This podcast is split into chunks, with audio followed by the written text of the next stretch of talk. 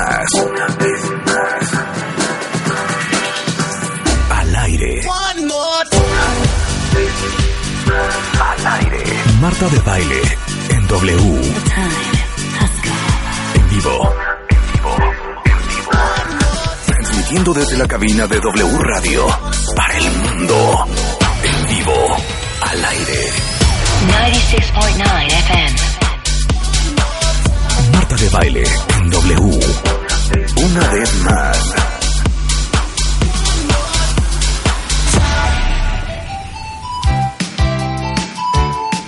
Buongiorno, cuentavientes, bienvenidos a W Radio, martes 31, entre otras alegrías, obviamente más adelante vamos a tener hoy a Mario Borguiño, vamos a hablar de cómo renovar tu vida y transformarte en lo que siempre has querido ser. Pero les digo una cosa, ya llegó al estudio Lidia Cacho, que es una mujer que admiro, respeto profundamente. Es horrendo decir eso porque es súper cursi y como que siento que todo mundo te dice eso. Pero de verdad, hay mujeres chingonas y la Lidia Cacho. Y el libro que acaba de sacar, les digo una cosa, para todos ustedes hombres que escuchan este programa y que siempre dicen que los olvidamos y que no los pelamos y que son casi la mitad de la audiencia, esta conversación la van a amar. Pero también creo que va a ser tan útil y educativa para tantas y tantas mujeres que están allá afuera, cuentavientes, que creo que les va a dar una perspectiva totalmente diferente del sexo opuesto. Bienvenida, Lidia, ¿cómo estás? Hola Marta, muy bien, feliz ya de haber llegado con Ellos Hablan a tu cabina. Ellos hablan, es hashtag gatito, ellos hablan. Testimonios de hombres, la relación con sus padres, el machismo y la violencia. ¡Qué buen libro! O sea, ¿te acuerdas de Los Olvidados? Siento que hoy en día en este mundo los hombres son los olvidados. Claro que lo son, por supuesto, porque el machismo ha logrado que los hombres no hablen del machismo. Ha logrado que hablen contra el feminismo, contra las mujeres que se liberan, que hablen contra la violencia, la corrupción, eh, los políticos, pero que no se exploren a sí mismos porque los van a sacar de la tribu. Y sacarte de la tribu como hombre es no ser hombre de verdad. Y los hombres mexicanos todavía no saben a dónde ir cuando ya no quieren ser machos. Por eso escribí este libro. Eso está muy cañón. Y aparte ustedes son expertos ya cuentavientes en sacar, en, en que te saquen de la tribu, porque hemos hablado mucho, no solamente de eso, sino también de no pertenecer al sistema familiar, de sentirte desleal al sistema familiar, si no eres y no te conviertes en la persona que la gente en tu familia espera y necesita que tú seas. Desde el rol del hermano mayor, el que protege a los demás, el esposo de la mamá, el, el proveedor, el fuerte, el guerrero, el invencible. Si no funges el papel que te han puesto encima, también eres desterrado de la familia. Claro, No solamente claro. del gremio masculino, de tu familia. Claro, porque yo, la verdad es que ya habíamos hablado un poco sobre este libro cuando lo estaba escribiendo, de hecho, la vez pasada, y, y una de las cosas que descubrí, en realidad, después de entrevistar a todos estos hombres de diferentes edades y de hablar con puros expertos, el libro son puras voces de hombres, de todo tipo, expertos psiquiatras, expertos en masculinidad de- y, y- y hombres de todas las edades que hablan sobre su infancia y cómo se convirtieron en hombres, qué significó para ellos la masculinidad. Y lo más, lo más impresionante fue que todos creían que el machismo es como un hecho concreto, aislado, un momento histórico, un momento determinado de sus vidas. Y de pronto por eso en la contratapa de mi libro pues el, el machismo es la idealización de la violencia como medio, como fin, como instrumento educativo coercitivo. Es una trampa que normaliza lo inaceptable, que es todas las formas de violencia hacia los hombres, contra los hombres, para que se conviertan en hombrecitos de verdad, lo pongo entre comillas, y contra las mujeres para que se conviertan en hembritas y obedezcan a estos hombrecitos de verdad. Es una trampa para hombres y mujeres. Por eso no salimos de esta discusión sobre la violencia contra, contra las mujeres y sobre la violencia que ejercen algunos hombres y los que se sienten atacados cuando hablamos del feminicidio, por ejemplo. No podemos salir porque la cultura machista nos tiene atrapados en un discurso. Entonces, cuando mi, mi editor me dijo, Lidia, otra vez vas a contracorriente, no puede ser. Todo el mundo está hablando de los derechos de las mujeres y creímos que ibas a hacer un libro de mí tú y ahí vas y haces un libro de ellos hablan. Dije, claro, porque la corriente nos tiene en este baño de sangre. Claro. Y en estas discusiones y en esta falta de relaciones amorosas sanas. Tenemos que ir a contracorriente del machismo hombres y mujeres juntos. Ya llegó la hora. Claro. Porque aparte, el Me Too es, digamos que, el síntoma de una enfermedad más profunda que no puede eh, uno este, como manejar si no haces ellos hablan y de entender cómo lo viven los hombres, de dónde vienen la masculinidad, de dónde vienen sus historias y su forma de proceder en la vida. Así es. Y de creer que es normal lo que se ha normalizado. Claro, y todos los hombres a los que entrevisté empezaron con, con una frase como muy concreta de, bueno, sí, mi papá me, me, maltrataba un poco, pero eso me hizo más fuerte. Y conforme Claro. pasaban los días en las entrevistas, iban elaborando y de repente decían, no, no me hizo más fuerte, me hizo más miedoso, eh, me hizo incapaz de relacionarme bien con las mujeres. Empiezan a hacer como reflexiones súper profundas, niños, adolescentes, jóvenes, hombres mayores, todos. Claro. Nosotros hablamos mucho siempre en el programa de que si no entiendes tu pasado, si no entiendes tu sistema familiar, si no entiendes todos los mensajes subliminales, ocultos y subconscientes que te manda tu familia y el entorno, va a ser muy difícil entender por qué eres como eres y por qué eres quien eres. Entonces, veo que dentro de todos los testimonios que tienes en ellos hablan el de Juan que dice, Is- Ismael que dice entra a la habitación de sus padres cuando tenía nueve años y vio a su mamá amarrada con una cuerda gruesa colgada en una viga. Años después su mamá le confesó que era maltratada y a veces incluso violada. Ahora, Ismael practica bondage y sadomasoquismo en un show porque le gusta. Su terapeuta le dice que si hubiera tenido otra infancia no estaría en lo que está metido hoy. Y nosotros pasamos gran parte de las horas de este programa tratando de entender por qué somos quienes somos hoy. Y creo que las mujeres en general somos mucho más ávidas, ávidas de y mucho menos temerosas de revisitar nuestras huellas, nuestras heridas, nuestros traumas y hablar de nuestras emociones. Para los hombres es mucho más difícil.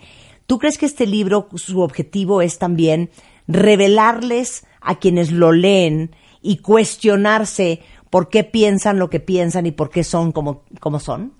Claro, claro, y ha sido toda una eh, revelación lo que sucedió con este libro. Salió muy pronto, eh, tiene apenas un mes en el mercado, hay librerías donde ya se acabó. Y la mayoría de los mensajes que me llegan en redes sociales, la gran mayoría, yo te diría que el 60 o 70% son de hombres agradeciéndome el libro, diciéndome que les cambió la vida. Porque de se hecho, cuestionaron. Claro, porque se re- reflejaron, se vieron. Chema Jaspic en la presentación del 26 de julio dijo, em, yo me veo, o sea, este libro se convirtió en un espejo yo creí que ya no ejercía machismo y de repente descubrí los micromachismos. Eh, Tenoch Huerta, el actor, también hizo toda una reflexión sobre cómo está atorado ahí y habló un chico de 21 años que se llama Santiago, hizo toda una reflexión de lo que piensan los chicos de su edad. Y él dijo que para él un hombre de verdad es un hombre que se atreve a, a- ser sentimental, emocional, sano y amoroso y no un hombre que ejerce violencia. Él, él está absolutamente convencido que el machismo lo ha intentado cooptar y él no se ha dejado. Entonces fue súper interesante ver a estas tres generaciones atravesadas discutiéndolo y es para eso el libro. No solo, no solo son testimonios de hombres, hay hasta tests. Así. A ver, échatelo. Yo soy fan de los tests, hija. Ah, en la no, página 327 del libro, para que cuando lo compren no se les olvide hacer el test. Ahora sí que, por mí, por ti, por todos nuestros compañeros, ¿qué tan macho soy? Porque era para ti importante hacer un test, no solo de qué tan macho soy, sino de si vives con un macho o no. Y me imagino que este es un libro no solo para hombres, sino también para mujeres. Por supuesto, porque el machismo, como ya dijimos, es una fórmula cultural que nos tiene atrapados hombres y mujeres. Entonces, el machismo y el embrismo, de eso ya hablamos en este programa, son los equivalentes y el feminismo y la nueva masculinidad serían los equivalentes. Entonces, justo cuando estábamos eh, ya a punto de, que el libro se fuera a imprenta, mi editor, que estaba también conmocionado con el propio libro, lo leyó y, y le movió todo, o sea, absolutamente, me dijo, oye, ¿qué tal si al final le pones unos test para que nos podamos medir? Entonces decidimos hacer estos tres. Una es si eres ma- qué tan macho eres como hombre o como mujer, que eh, si vives con un macho como mujer o como hombre gay, por Sí. ejemplo, y qué tan hembrista eres. Me vale. Voy a sacar en este momento el libro y les va a hacer el test en este momento. Examen sorpresa, Lidia Cacho para el cuentaviente consentido. Examen. Sorpresa, Examen. sorpresa, Examen. sorpresa, Examen. sorpresa. Examen sorpresa con Marta de baile.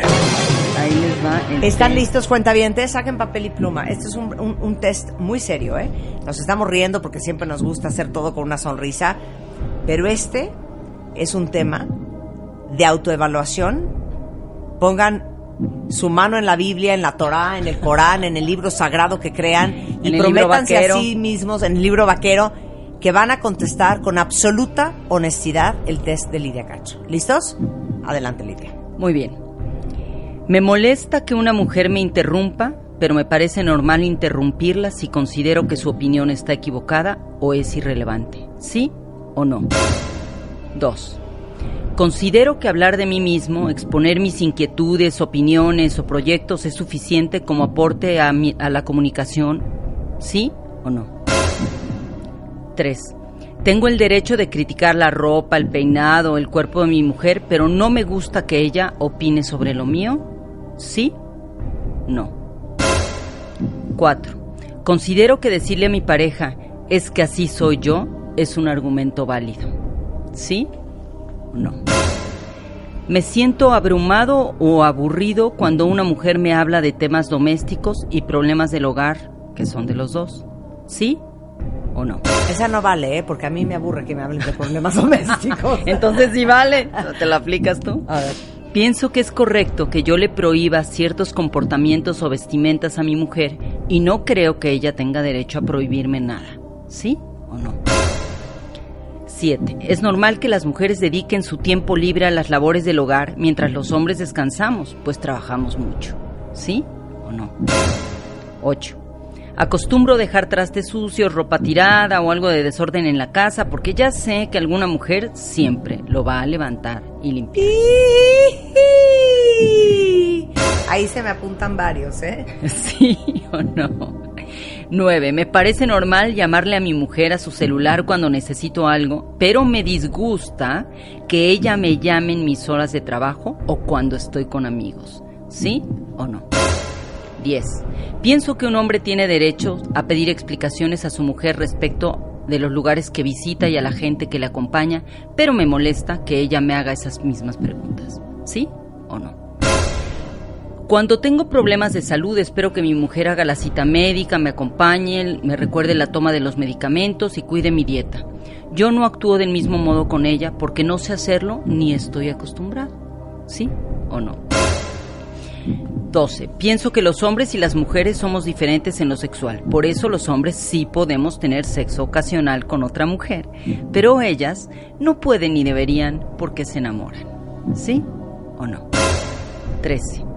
Me parece correcto despertar a mi mujer para tener relaciones sexuales aunque esté profundamente dormida.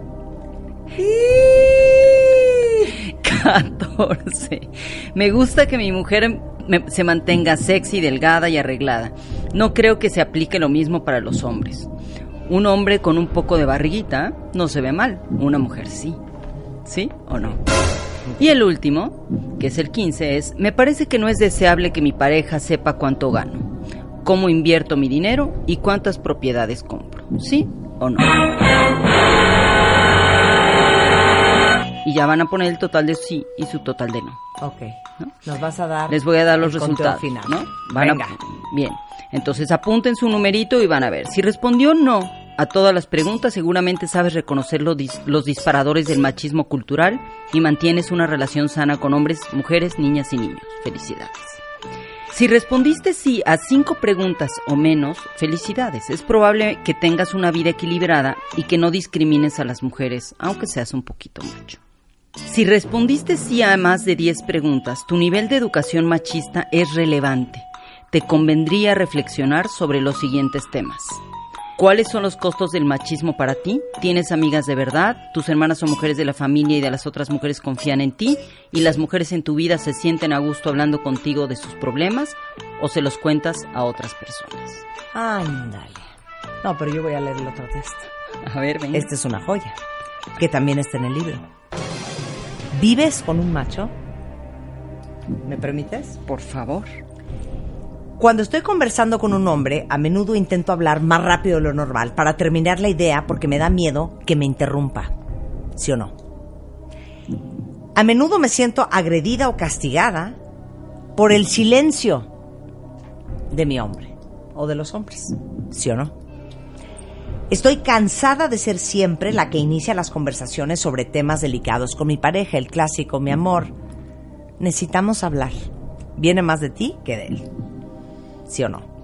Me siento halagada cuando un hombre me habla de sus problemas o preocupaciones porque en el fondo siento que me está haciendo un favor porque me tiene confianza. ¿Sí o no? Si estoy en desacuerdo con un hombre, suelo darle la razón para evitar que se enoje y llevar la fiesta en paz. Mi compañero me critica y se burla de mí delante de amistades o de nuestros hijos o hijas, ¿sí o no? Mi pareja me descalifica, me minimiza o demuestra poco interés en mi actividad profesional, ¿sí o no? Él suele corregirme, pero me prohíbe corregirlo cuando él comete un error, ¿sí o no? Suelo ocultarle a mi pareja mis problemas de salud porque no quiero ni incomodarlo ni preocuparlo. 10. Cuando tenemos algún problema en la relación sexual, suelo pensar que es mi culpa o que hay algo que yo no estoy haciendo bien. No es un tema de él, es un tema mío. Me prohíbe tener amigos hombres, aunque él sí tiene amigas mujeres. Me exige tener acceso a mi cuenta de correo, revisar mi WhatsApp, contraseñas y archivos, pero él se niega rotundamente a dejarme ver los suyos. Es común que me pida que le rinda cuentas sobre mis gastos personales, pero le enoja que yo le pida que me diga en qué ha gastado su dinero. Considero normal que mis ingresos extras sean para la familia, para la casa, para los hijos e hijas, y los suyos los use para algo personal que lo divierta. Y por último, dejo que mi hombre tome las decisiones sobre gastos, inversiones, ingresos, cuentas, seguros, porque dice que los hombres saben más de eso que las mujeres.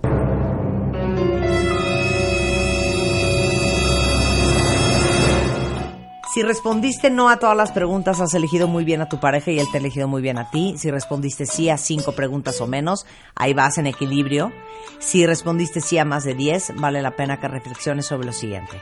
¿Cómo llegaste a este punto? ¿Por qué permites estas actitudes dominantes? ¿Sufres depresión, ansiedad, insatisfacción sexual por la dinámica que vives con tu pareja? Tres preguntas que hay que hacerse. Este libro hay que leerlo yes or yes, o sea, sí o sí. Y les digo algo, yo siempre digo que esa frase me encanta que dice, hurt people, hurt people. La gente lastimada lastima gente. Y los hombres, la verdad es que a, a diferencia de las mujeres, tienen menos permiso de verbalizar sus emociones. Y por, por lo tanto tienen menos habilidad para hacerlo. Tienen menos permiso de hablar de sus heridas, de sus complejos. Los hombres necesitan, creen que necesitan ser percibidos como superhéroes porque en eso radica su virilidad. Entonces también, como diría mi abuela sobre los recién nacidos, sufren en silencio. Claro, por Los hombres sufren en silencio. Claro, por eso este libro, por eso las entrevistas. Todo el mundo me pregunta, ¿cómo le hiciste para que hablen los hombres? Les llamé por teléfono, no los conozco, excepto dos son conocidos míos, todos los demás son de- eran desconocidos. Les llamé o los busqué por correo, dependiendo de si conseguí sus datos rápidamente. Les expuse la idea y de inmediato me dijeron, por supuesto que sí. De hecho, el chico de la cárcel, que yo creí que iba a ser el más difícil porque es un chavo de Tlaxcala que estuvo en trata de- metido en trata de personas, luego, luego me dijo, ya la googleé y por supuesto que sí, y ya conseguí el permiso de la cárcel para poder entrevistarlo. A Todos ¿y esa estaban urgidos de hablar. De, de hablar. Esa historia es brutal y vas a leer un fragmento de ella. Es, es un chico que creció en Tlaxcala con un padre y un padrino que se dedican a la trata de personas, son padrotes, y él está en prisión justamente porque pues su papá lo le puso un cuatro ahí para que eh, lo hizo casarse 17 veces para llevar a las chicas a Estados Unidos y explotarlas allá y está en prisión en Estados Unidos y es muy interesante toda la, la revelación que hace.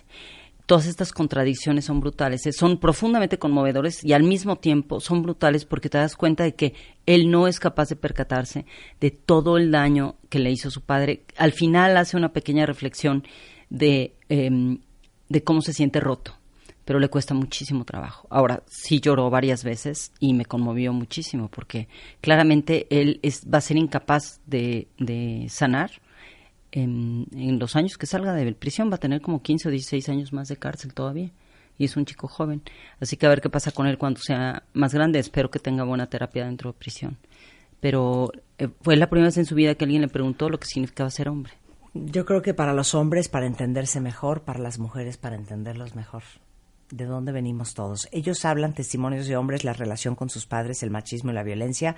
La editorial es Grijalbo. Se lanzó hace un mes y cachito. La encuentran a la venta en todo, en todo el país. Me imagino que tiendas de autoservicio, Sanborns, Gandhi, librerías, partes. El Péndulo. Un placer tenerte aquí siempre, Lidia. Gracias, Marta. Eres una fregonaza. Gracias. Y, y voy a leer el libro, porque yo creo que todas necesitamos entender más a todos los hombres que nos rodean en nuestra vida. Y bueno, sugiero que los hombres que están escuchando esto no pierdan la oportunidad para hacer catarsis a través de los ojos y las vivencias de alguien más. Muchas gracias, Lidia. Gracias. Lidia. Cacho está en redes sociales si quieren seguir la conversación con ella. Es Lidia Cacho. Sí. Me gusta el sí. Es que me habían robado Lidia Cacho Ah, antes, como canción. tú comprenderás. Ay. Y entonces tuve que ponerle sí, ya esa es la cuenta certificada en Twitter. Lidia Cacho es L-Y-D-I-A, Cacho, sí. Y ese es eh, tanto su Twitter como su Facebook. Un placer tenerte acá. Gracias. A ver, ¿no les pasa que le meten al gimnasio, toman todas las clases que pueden, son bastante constantes en su rutina de ejercicio y al final sienten que la lonjita no baja? Sobre todo la grasa, que es como muy difícil, que son, ya saben, esas manijitas del amor que tienen los hombres a los lados de los flancos, en los gorditos de atrás o la pancita en las mujeres. Bueno, como la mayoría pasamos por esto, quiero platicarles que hay una poción bastante efectiva que les puede ayudar a sumar esfuerzos. Se llama Redustat Boost. ¿Ok? Pongan atención. Elimina el 30% de grasa que consumes y ahora tiene una nueva fórmula que tiene L-carnitina. Que yo no sé si ustedes sepan, yo tomo carnitina cada vez que voy a hacer ejercicio. Aumenta el metabolismo y quema la grasa acumulada. Pero para que el tratamiento resulte totalmente efectivo, no tienes que dejar de hacer alguna actividad física, obviamente, un poco ejercicio, comer sano. Y antes de iniciar cualquier tratamiento, obviamente tienes que consultarlo con tu doctor. No lo deben de tomar menores de 18 años, pero Redustat Boost, entre otras cosas, les va a ayudar a eliminar el 30% de grasa que consumes y trae L-carnitina que aumenta el metabolismo y quema grasa acumulada. Ok, para que digan que no dije. Redustat Boost. En redustat.com.mx ahí está toda la información para que le echen un ojo y la página de Facebook es igual, Redustat Boost. A ver, para todos los que son amantes de las series, se los juro de verdad, tienen que tener Amazon Prime Video. Tiene series originales, pero películas de estreno, historias nuevas, lo que busquen, de verdad no saben el catálogo que tiene Amazon Prime Video. Yo estoy trastornada ahorita viendo, a ver, ¿quién más de ustedes está viendo Falco? Que es la historia de un policía que le dan un balazo en la cabeza y tratando de resolver un crimen se queda en coma y después, 23 años después, se despierta en México y en un México totalmente diferente y tiene que enfrentar varias cosas, entre ellas que su esposa básicamente ya está con otro señor. No saben qué buena está.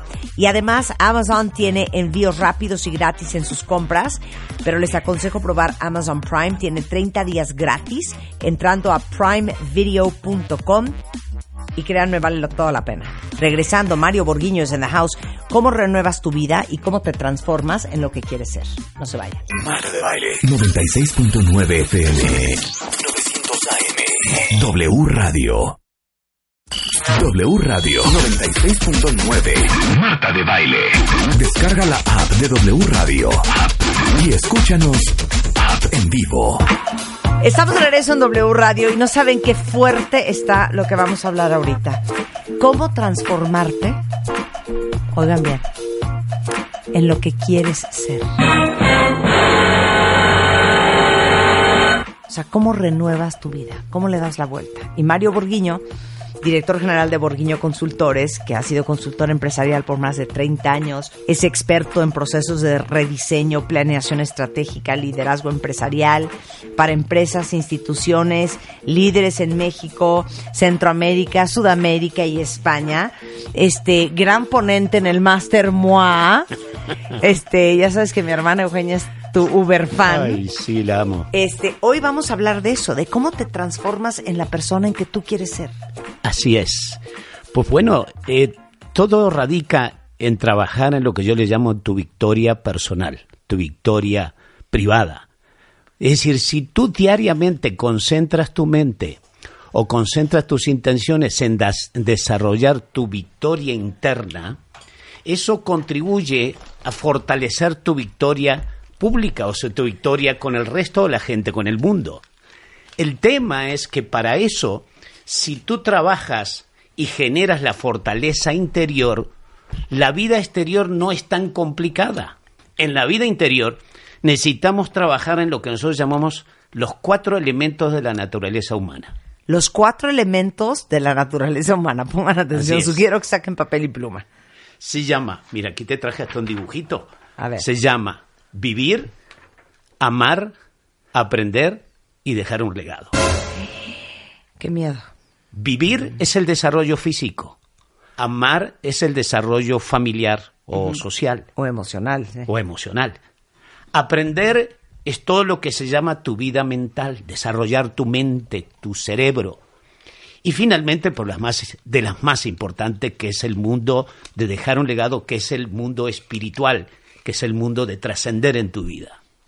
El tema está en que mantener ese balance en tu vida interior y tu vida exterior es clave, nada más que desde los chinos, si tú te recuerdas, miles de años atrás hablaban del yin y el yang. Es decir, el tema está en que muchos tenemos poca conciencia de qué tenemos que trabajar en nuestra vida interior.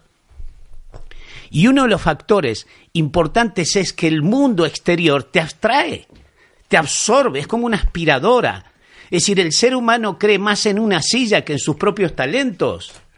El ser humano cree más en las cosas que en su propio proyecto de vida. Es decir, la gente se absorbe por el mundo exterior. Mira, hay una famosa este, fábula que es, bueno, primero eh, que, que el general Patton decía, las grandes batallas de la vida se ganan primero en la tienda del capitán.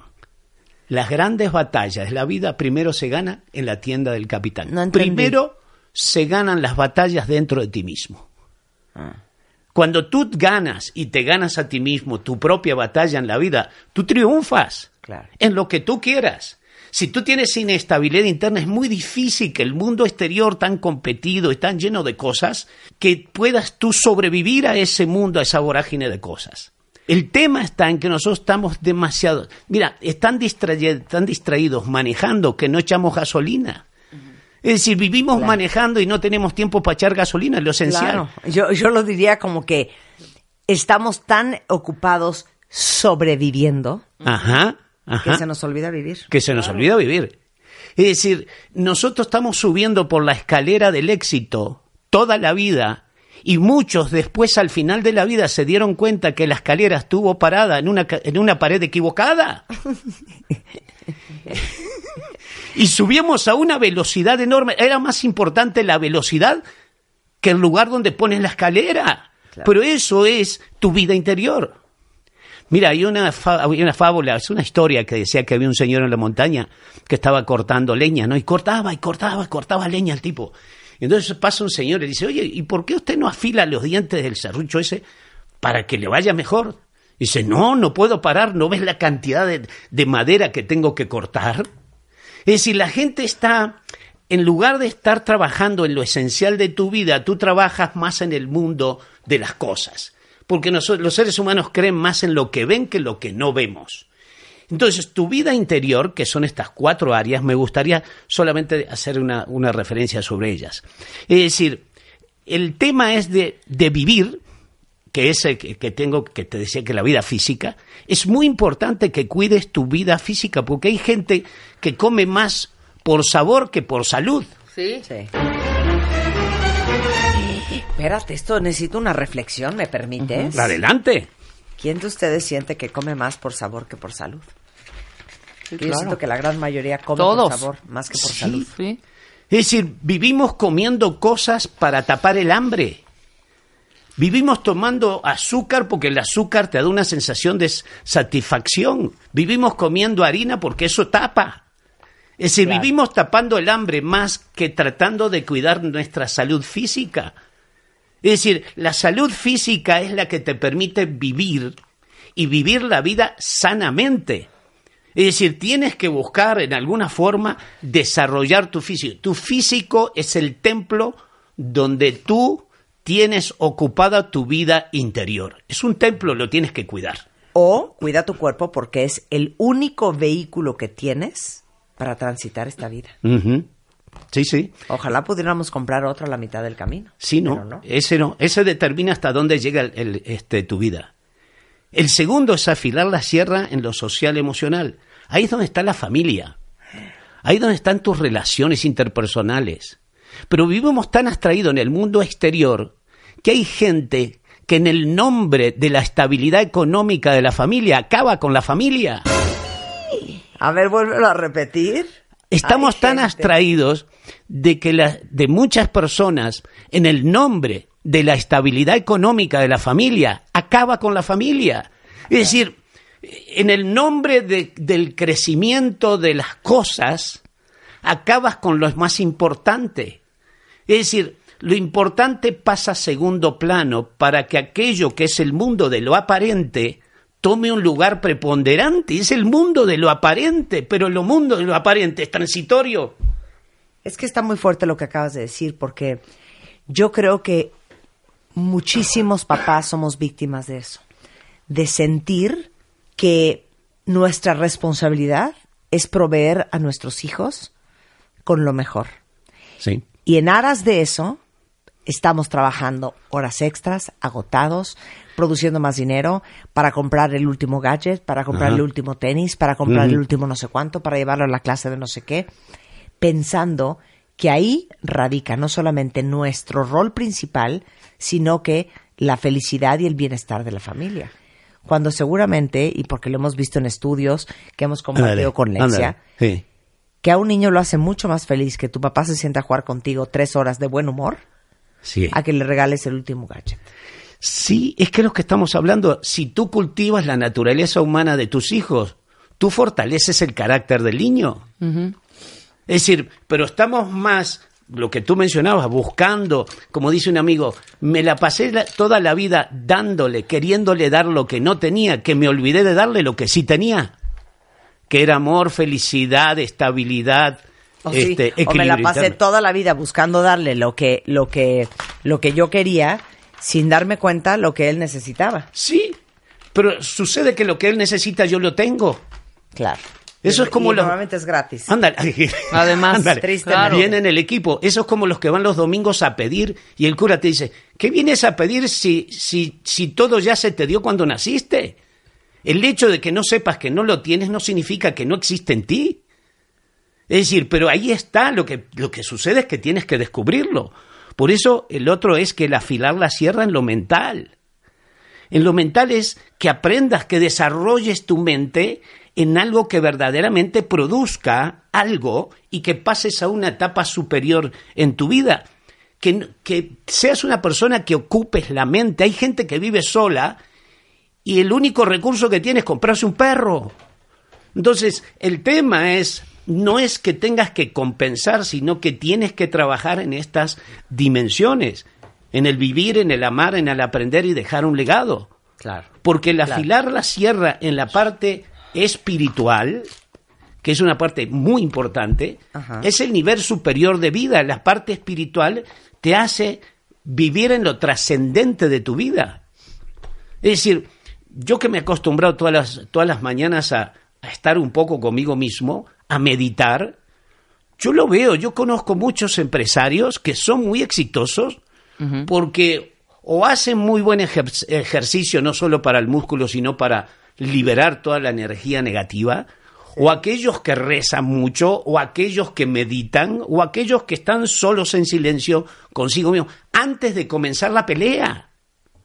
Es decir, antes de salir al ring, tú tienes que ajustar tu mente para saber qué es lo que quieres hacer. Tienes que darle un sentido de propósito. El ser humano no nació solo para este, comprar, hacer, este, adquirir. Es decir, eh, no puede ser que el ser humano, este, siendo tan, tan, tan inteligente, siendo el ser más inteligente de la Tierra, no haya nacido nada más que para comprar un televisor, una casa y un carro. No puede ser. Somos seres demasiado inteligentes. Hasta más, somos el único ser en la Tierra de transformarte, capaz de transformarte en lo que tú deseas. Imagínate eso. Es decir, Qué fuerte, ¿eh? es, es un ser infinitamente exitoso. Lo que pasa que si tú no crees en ti mismo, crees más en una silla que en ti, crees más en una silla que en tu propia inteligencia, o dudas, no dudas de la silla, pero dudas de ti, y entonces, ¿a dónde quieres ir? Claro. Entonces, el tema es que hay una... Hoy traje algo que tengo aquí escondido, mira, aquí lo tengo, A ver. para poder explicar un poquitito Es un huevo de oro. de oro, Es un huevo de oro y un ganso negro. un ganso negro. Es o sea, decir, vino con, con, Vino con- viene con- preparado. sí, con hoy. Ándale, viene con todo el equipo. Con gadgets para demostración. Ándale. Mira, resulta que hay una fábula, que la fábula de Sopo, que trata, que justamente trata de explicar un poco esto. Y es que la fábula de Sopo decía que había un día un señor que tenía un gallinero en el fondo de su casa. Y entonces, resulta que un día va al, al gallinero y encuentra un huevo así dorado como este que te traje. Y este, y lo manda a analizar y resulta que sí era un huevo de oro. Entonces el señor va al otro día y dice, qué raro, un huevo de oro. Va al otro día y, y la gallina le da otro huevo de oro.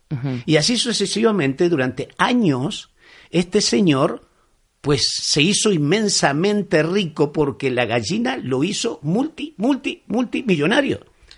Pasaron los años, este señor se hizo viejo y dijo, me voy a morir y no voy a obtener todos los huevos de oro que pueda tener esta gallina.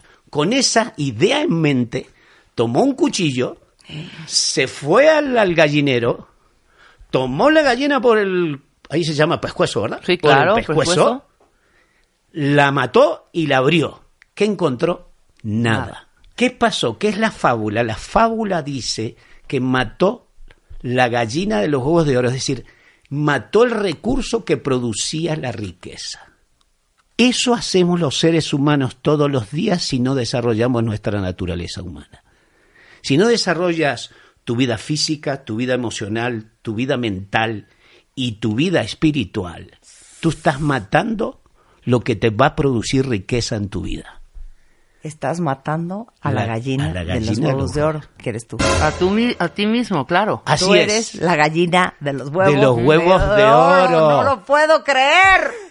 Tú eres el productor del éxito, de la riqueza, del bienestar, de tu estabilidad emocional, de tu vida familiar. Tú eres el recurso. El problema es que lo quieres buscar fuera. No, ahí no está. Es decir, no busques donde no va a existir lo que te va a producir resultado. Es decir, tú debes invertir, lo importante es que debes invertir en tu vida en la gallina, Sí, claro, claro. ¿verdad? Es decir, En ti mismo. en, en ti mismo, porque tú cosechas en tu vida lo que siembras. Vamos a empezar por ahí.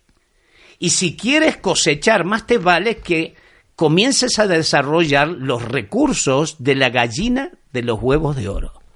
Que tú eres el productor del éxito. Tienes No, es más, es más, es más. Voy a hacer una analogía así. Si a ustedes les dieran a cuidar a una gallina que pone huevos de oro y depende de ti y de tu cuidado Que te dé esos huevos que de te oro. dé esos huevos de oro y cuántos años más va a dar esos huevos de oro. ¿Cómo cuidarían esa gallina? Ah, no, bueno.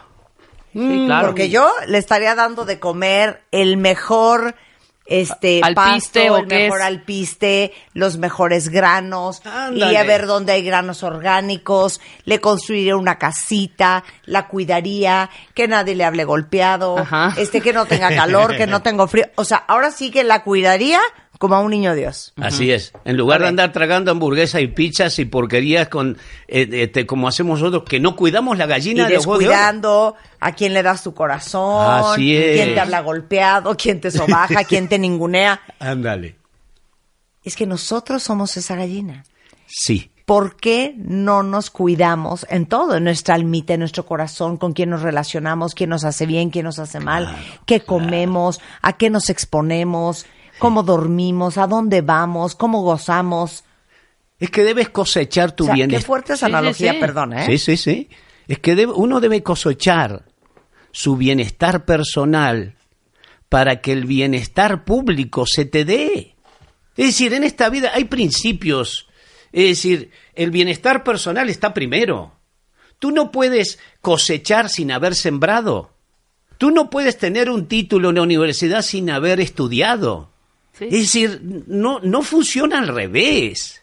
Es decir, no, eh, eh, nosotros queremos tener, trabajar 18 o 20 horas diarias en el huevo de oro y luego lo que hacemos es que, como te dicen los motivadores por ahí, dice, luego haces mucho dinero para poder pagar el mejor médico cuando ya llegas a cierta edad. Pues, pues sí, pues sí, porque te la has pasado centrado en los huevos de oro, en lugar de desarrollar aquello que produce el Ese bienestar, huevo de oro. ese huevo de oro. Totalmente. Entonces, Sí. hay cosas que están primero en la vida y hay una cosa que es importante en la vida y es que si tú no conoces el principio, no significa que el principio no te vaya a afectar. Es decir, ni modo que no te vayas a deteriorar tu físico si tú trabajas 18 horas diarias. Eso es obvio, pero es tal el nivel de abstracción por el mundo exterior que el mundo interior no existe.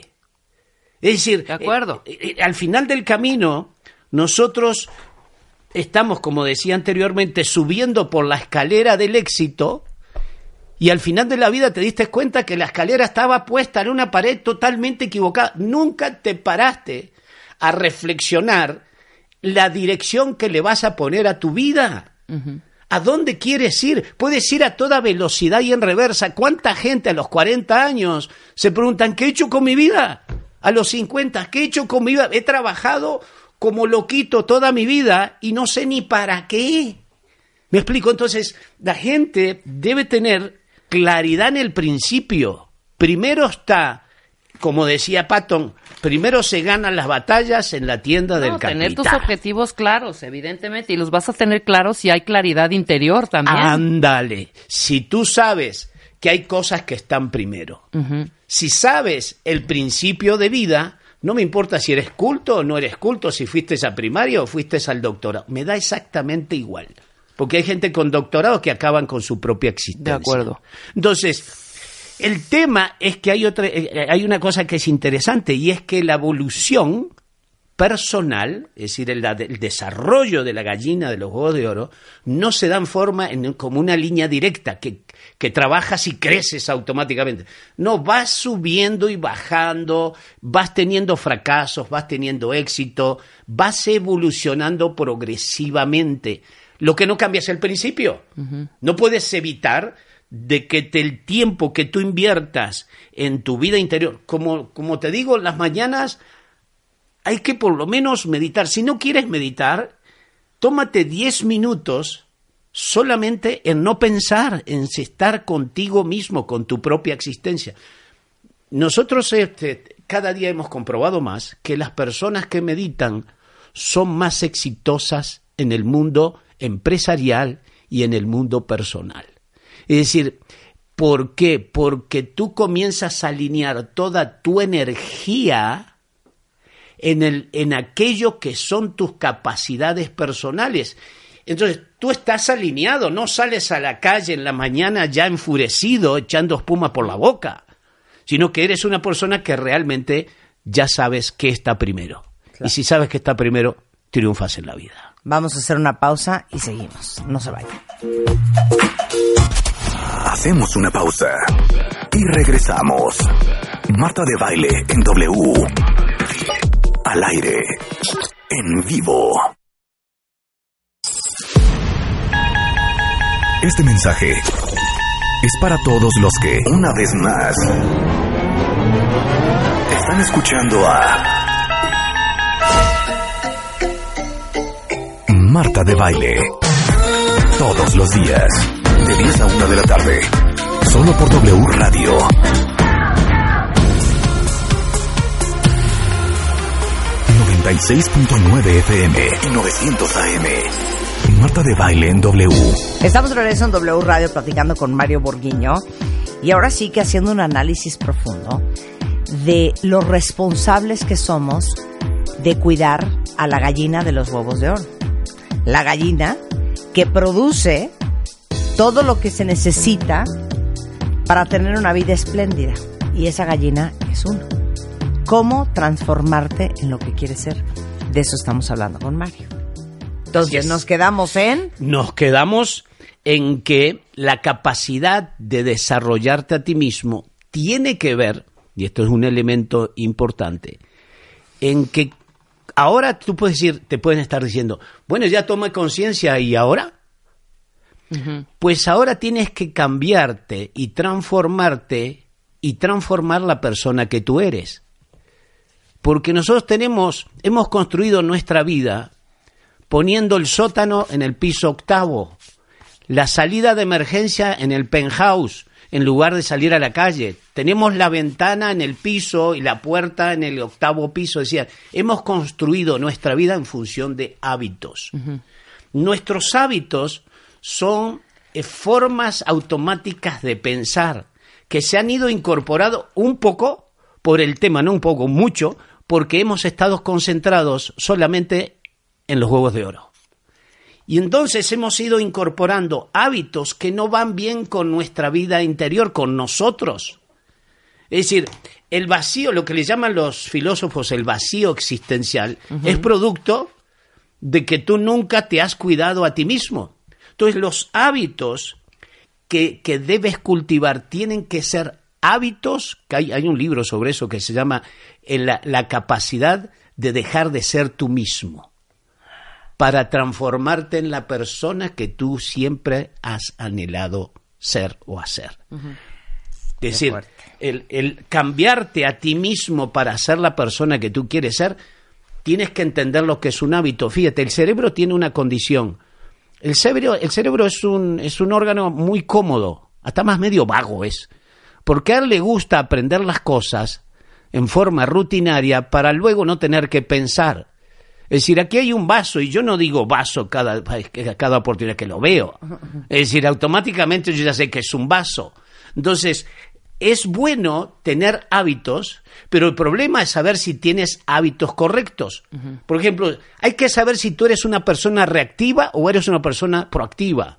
Si eres una persona reactiva, eres visceral, eres autocrático, eres impositivo, siempre quieres tener la razón, y eso, en alguna forma, tú tienes que ver en qué te está afectando porque eres una persona que quieres imponer sobre el resto de la gente. El, tema está que si eres reactivo, eres víctima de tu propia forma de ser o de, o de pensar. ¿Por qué? Porque reaccionas casi automático, eres como microondas. Es decir, automáticamente, me gritas, te grito, me pateas, te pateo, me insultas, te insulto. ¿De qué otra forma quieres que te trate? La persona que es reactiva no tiene un espacio entre lo que me dicen y lo que yo respondo. Las personas que tienen el grado de madurez personal que han desarrollado la gallina de los huevos de oro, me dices y yo decido cómo te voy a responder. 100%. Es decir, le doy un espacio, ¿no? Claro. Me gritas, ya no veré. es víctima de sus emociones. Bien. Mira, hay un es que el ser humano no es víctima ni consecuencia de las circunstancias. Es decir, el ser humano es producto de sus decisiones. Es decir, si no te gusta la vida que tú tienes hoy, tienes que revisar la forma en que tomas decisiones. Si a ti no te gusta tu vida, lo que tienes que cambiar es la forma en que tomas las decisiones en tu vida. Porque esas son las que te llevaron a donde estás hoy. Así es. Tú eres hoy producto de tu historia, no eres producto de tu futuro. Si quieres cambiar tu futuro, tienes que cambiar tu presente, pero ese tiene que ver con tus hábitos. Claro. Oye, me encanta a mí el dicho. Las malas decisiones traen malos resultados. Así es. Pero dice, así soy yo. No, así te hiciste. Así me tocó.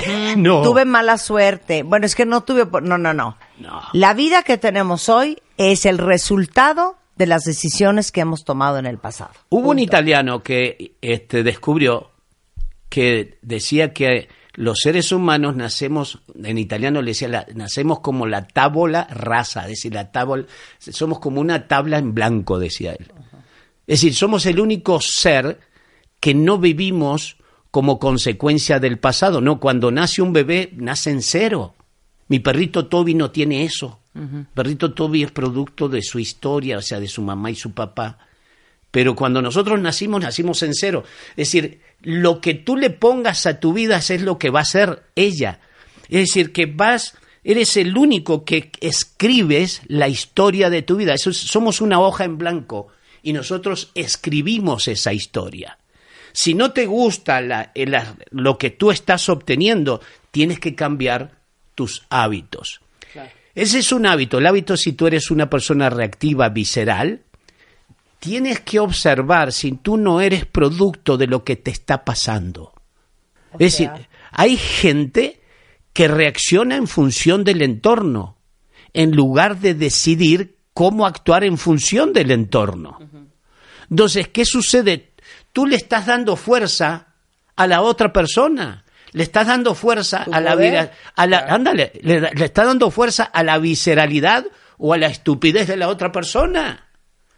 Es decir, tú no, es lo que decimos normalmente, ¿verdad? Me engancho fácil. Pues sí, pues algún día tienes que aprender a engancharte cuando tú quieras. Es que te digo una cosa, Dime. saca lo peor de mí. Ah, ahí está. Como si el otro fuera responsable de cómo yo decido reaccionar ante él. Así es. Un día me levanto en la mañana, hace muchos años. Mira es que me haces acuerdo. enojar. Ah, sí. Sí, Sí, sí, exacto. sí, sí, sí. Me molesta como tú actúas. Claro. No me gusta cómo es la sociedad. No, pues sí. Espérame, ni modo que la sociedad vaya a cambiar para... Esto no es Walt Disney, de que tú eliges el muñequito que te gusta.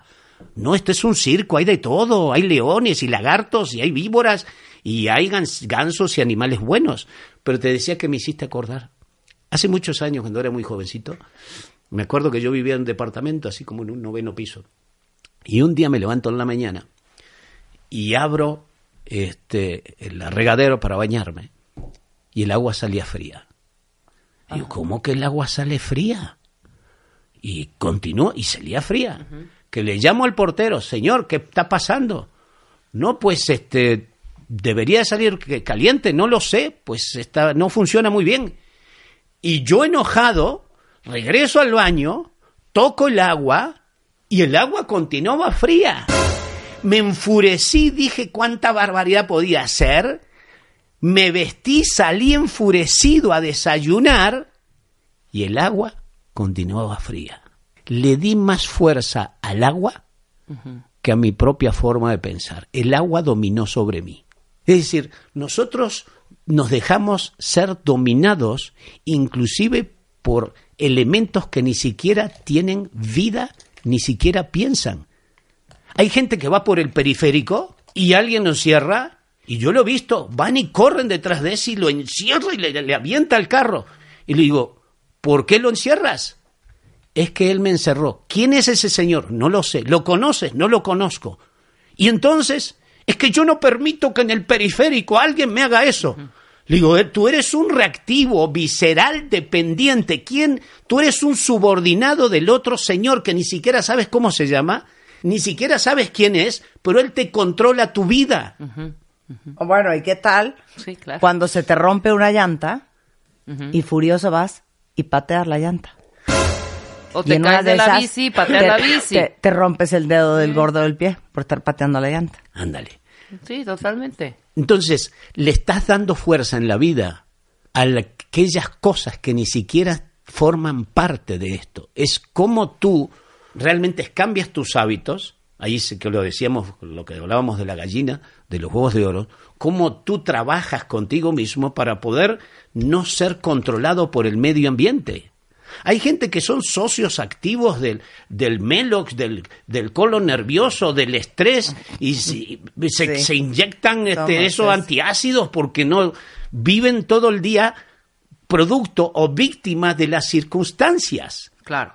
Pues bueno, dicho todo esto, como vemos, tenemos hábitos que realmente no desarrollan la gallina de los huevos de oro, ni afilan la sierra del serrucho, ni nos hacen ir en la dirección que nosotros queremos. De acuerdo. Es decir, por suerte nuestra vida tiene que tener un propósito. Y ese propósito se descubre dentro de ti. No se te da. Eh, yo digo que Dios nos dio un periodo de tiempo en esta vida para que descubras para qué diablos naciste.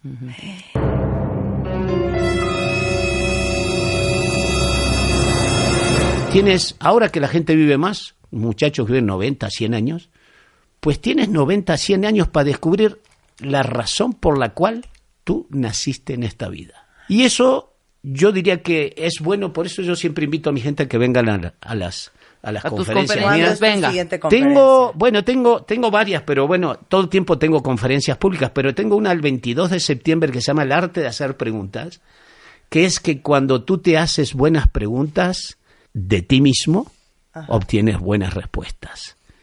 Es decir, debes hacerte preguntas para poder saber, es decir, dime para qué nací, dime por qué me casé, dime por qué tengo dos hijos, dime por qué trabajo lo trabajo y dime por qué estoy haciendo lo que estoy haciendo. Dímelo, el cerebro te lo tiene que decir. Entonces, el arte de hacer preguntas es el arte de autodescubrirte. Decía Sócrates, aquel que vive una vida sin preguntarte es una vida inútil, porque nunca descubriste la vida que tú Sí, llevas o sea, dentro. La gente saben qué cuentavientes y por eso yo los amo tanto y yo creo que por eso ustedes y nosotros nos entendemos tan bien porque estamos en el mismo camino, con la misma misión y con el mismo gran interés de cuestionarte las cosas. Claro. Yo siempre digo que la misión de este programa es generar contenido, herramientas, conversaciones que te hagan repensar lo que piensas que piensas, que es en realidad cuestionarte. ¿Por qué soy como soy? ¿Por qué reacciono así? ¿Qué opino de esto? ¿Qué estoy haciendo? ¿Para qué estoy haciendo lo que estoy haciendo? ¿A dónde voy? ¿Cuál es mi misión? ¿Por qué me enojo de esta manera? O sea, cuestionarte. Claro. Ese es el arte de hacerte preguntas. Sí, yo Conferencia que va a dar Mario. Yo creo que tú eres una de las personas que haces una contribución social como muy pocas personas en esta vida. Eres un amor. No, la contribución que tú haces a otras personas es lo que se te regresa, eso es bíblico, porque tú das y recibís y recibes por lo menos siete veces a cambio. Entonces, ¿cuándo es la conferencia? La conferencia es el 22 de septiembre, es un sabadito, todo el día, para que aprendamos a hacer preguntas, el arte de hacer preguntas. El libro más, más, más vendido. Es una cosa impresionante. En ocho meses vendimos 100 mil libros. Ay, 100 mil felicidades, libros. Mario, es que es eres una un locura de libros. Es una, una cosa que hasta la editorial no sabe ni Oye, qué hacen. Y vender libros en un país que no lee, Que no, no es, no es cosa fácil, sí, ¿eh? sí, sí, sí. La verdad que nosotros hemos tenido mucha, mucha suerte en, en, en haberle dado a la gente un libro que realmente le encuentra una utilidad, como es Buenísimo. el hacer preguntas. ¿Dónde Los podemos espero. ver todos tus ciclos de conferencias? Eh, obviamente los libros ya se los posteamos en Twitter. Ajá. Mira, pueden llamarnos, inclusive ahora mismo nos pueden llamar y van a obtener, como siempre, el 50% de descuento por haberlos escuchado en tu programa. Y la idea es 55 34 19 25. Llamen ahora en este instante y eh, eh, este, soliciten el descuento preferencial que tenemos del 50%. 55 34 19 25 en el arte de hacer preguntas. Y regálenselo, sería un buen regalo, a quien más quieren y a quien más lo necesita. ¿Estamos de acuerdo? Bueno, cuentavientes, pues Mario, es un placer tenerte aquí. Arroba Borghino Mario en Twitter. Es borghino.mx y nuevamente 55 34 19 25. Un placer tenerte siempre. Igual, como contigo. siempre. Como siempre. Oigan, cuentavientes, ya no falta nada eh, para esta conferencia el 30 de agosto aquí en la Ciudad de México. Qué alegría todos los que ya me escribieron, que ya tienen sus boletos. Es una conferencia que voy a dar especialmente para todos ustedes, que de verdad quieren seguir aprendiendo y quieren seguir entendiendo y quieren ver cómo hacerle para tener la vida que quieren. Eh, la conferencia es aquí en la Ciudad de México el 30 de agosto. Todos están invitadísimos. Toda la información está en ticketmaster.com.mx, 53259000 o en martadebaile.com. Entonces no se la vayan a perder porque este, yo creo que es la primera vez que hago así algo para todos los cuentavientes. Bienvenidos sean todos a nuestra, ¿saben qué? Vamos a hablar de nuestras cosas más que nada. Oigan, para todos los que tienen hijos y están ya a punto de empezar con todo el proceso del regreso a clases, el famoso back to school, buscando que los útiles, que las compras, que las mochilas, que los cuadernos, que los lápices, ¿qué tal? El transportador, la regla T, la escuadra, qué joya. Bueno, pues déjenme decirles que para que les rinda más el dinero, eh, justamente Office Max tiene una promoción que me pareció genial. Se llama Promo Carrito de Office Max y básicamente es que ustedes se pueden llevar todos los artículos escolares que quepan en su carrito, todo lo que quepa en su carrito, con 30% de descuento, así como lo oyen. Esto obviamente eh, empezó ya, termina el 31 de julio para que aprovechen este, esta gran promoción promo carrito de Office Max. Con todo lo que te quepa, 30% de descuento. Amén. A ver, cuentavientes, para todas las que sufren eh, los molestos síntomas insoportables premenstruales y que les duele el coxis, pero el sacro, pero el rabo, pero las piernas, pero la espalda, pero el vientre, sienten dos cuchillos en los ovarios. ¿Qué les digo yo? Eh, les dan náuseas, dolor de cabeza, mal humor, se descomponen del estómago.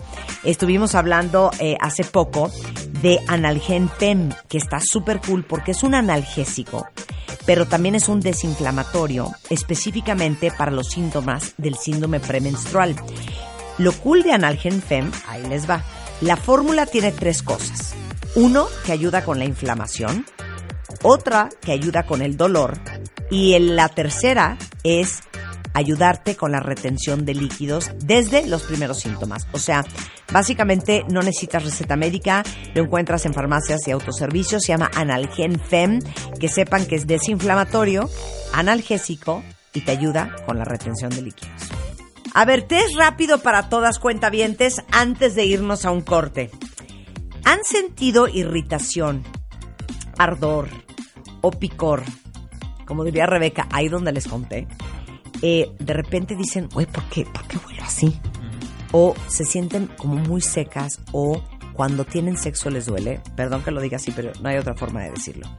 Bueno, si dijeron sí a cualquiera de las que acabo de mencionar, es muy importante restablecer el equilibrio en su zona íntima.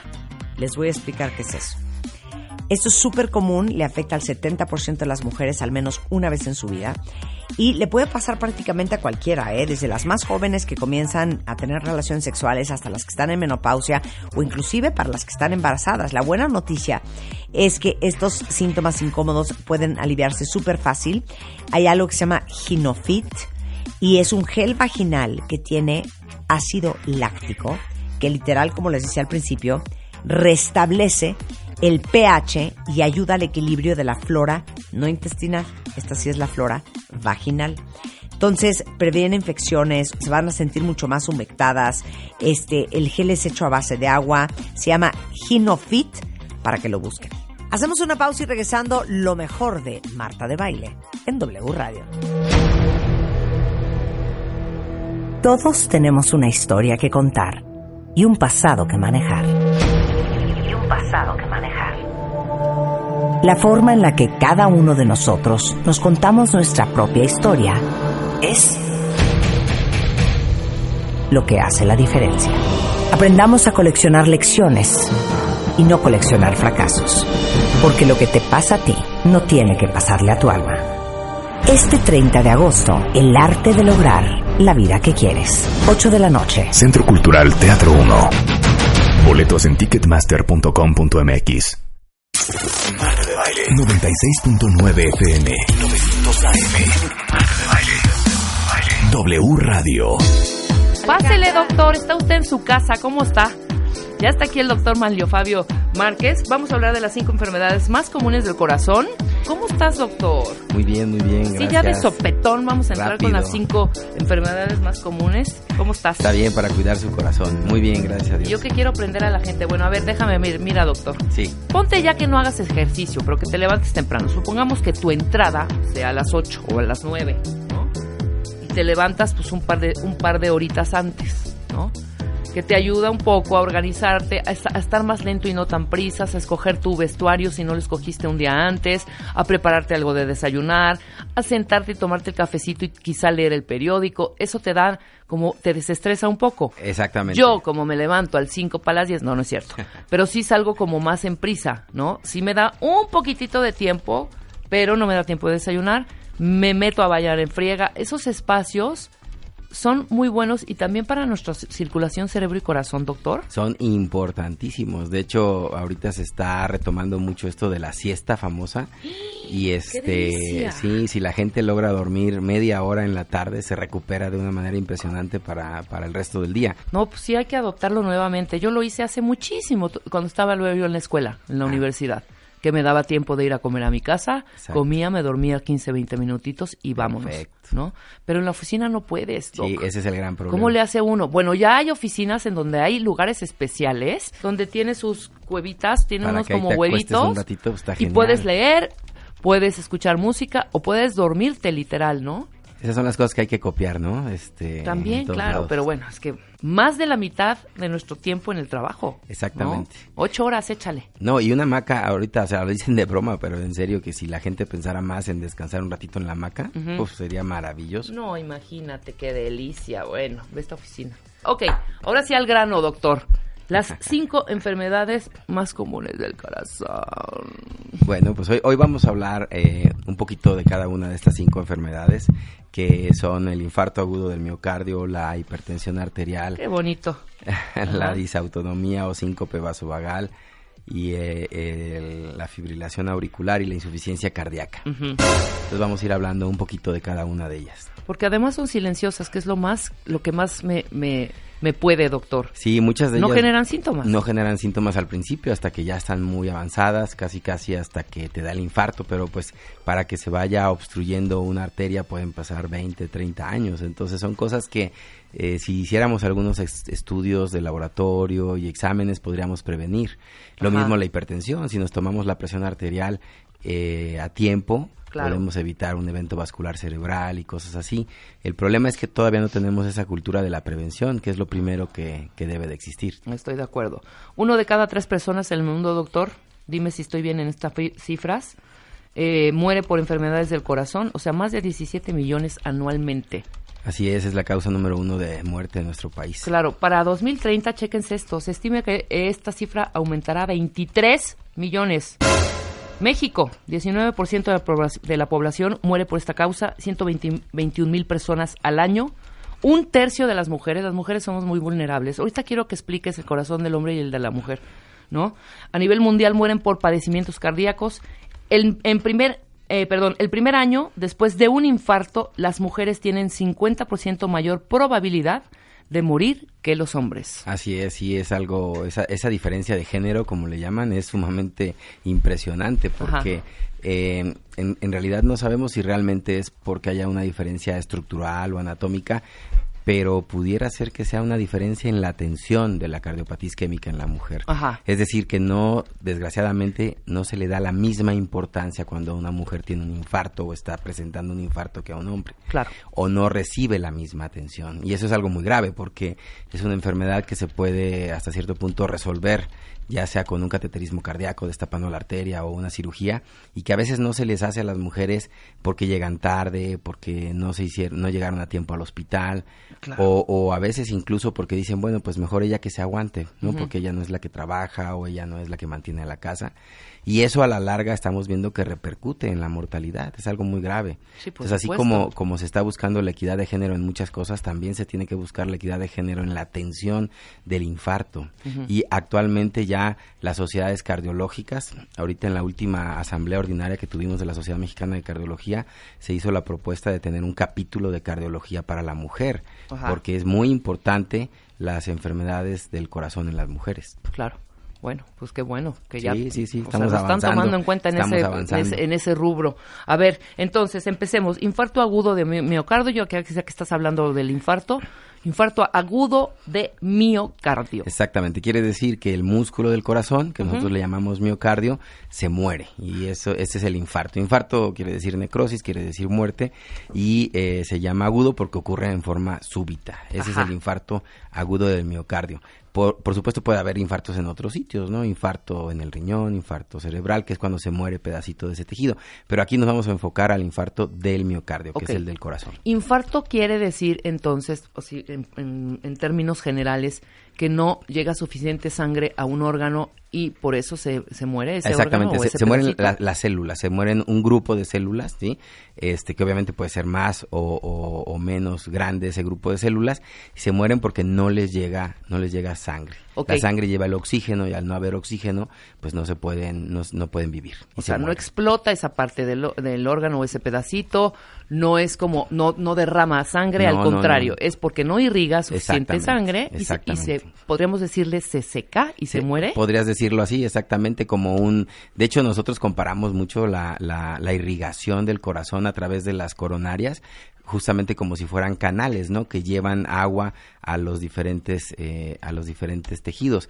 Y en este caso, el tejido es el tejido del corazón, el tejido cardíaco. Ajá. Y sí, se podría decir que no le llega sangre, pues como si no le llegara agua, y se seca y se muere. Perfecto. Los motivos principales por los que no llega agua a esos canalitos. Ah, bueno, eh, principalmente es la aterosclerosis coronaria, que es la el depósito de colesterol al interior de la al, al interior de la pared de las arterias coronarias. Aquí hay, hay un detalle muy interesante que siempre me gusta explicar, Ajá. que es que no vayan a pensar que el colesterol se pega en la pared como si fuera sarro. Eso siempre se los digo yo a mis pacientes para que logren entender. Ese es un proceso biológico donde el colesterol y otras muchas sustancias se introducen adentro de la pared.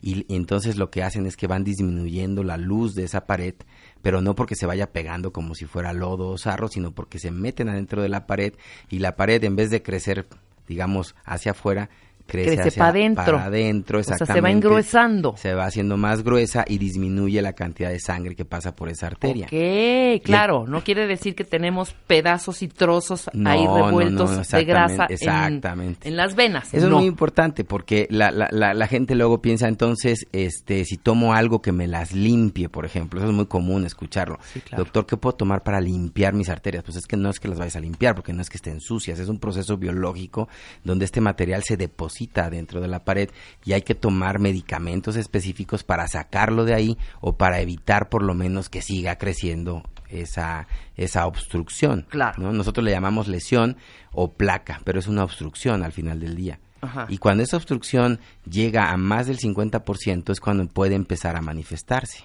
con la famosa angina de pecho, que es el dolor en el pecho opresivo tipo infarto, pero que te dura muy poquito tiempo. O sea, te dura menos de 20 minutos. En cambio, cuando esa arteria se tapa a más del 95%, generalmente viene el infarto agudo del miocardio con un dolor muy intenso que te dura más de media hora. Muy intenso. ¿En qué parte, doctor? En la, Depende. en la parte media del pecho. En medio. Generalmente en medio, en el huesito del esternón. A veces es más del lado izquierdo. Y el dolor, lo característico del dolor es que es opresivo. Ajá. No es un piquetito ni una punzadita, ¿no? Que luego mucha gente se preocupa por eso. No. Es un dolor muy fuerte. La gente lo compara como si te pusieran la pata de un elefante, elefante O sea, encima. Entonces, ay, es muy intenso. es ¿Falta muy de aire? Falta de aire, sudoración, ganas de vomitar.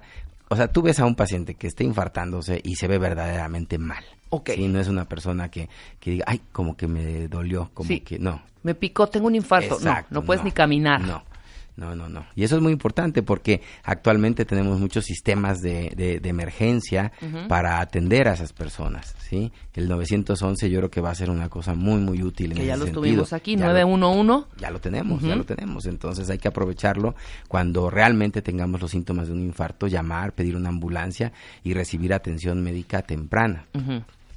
Ok. Siguiente punto.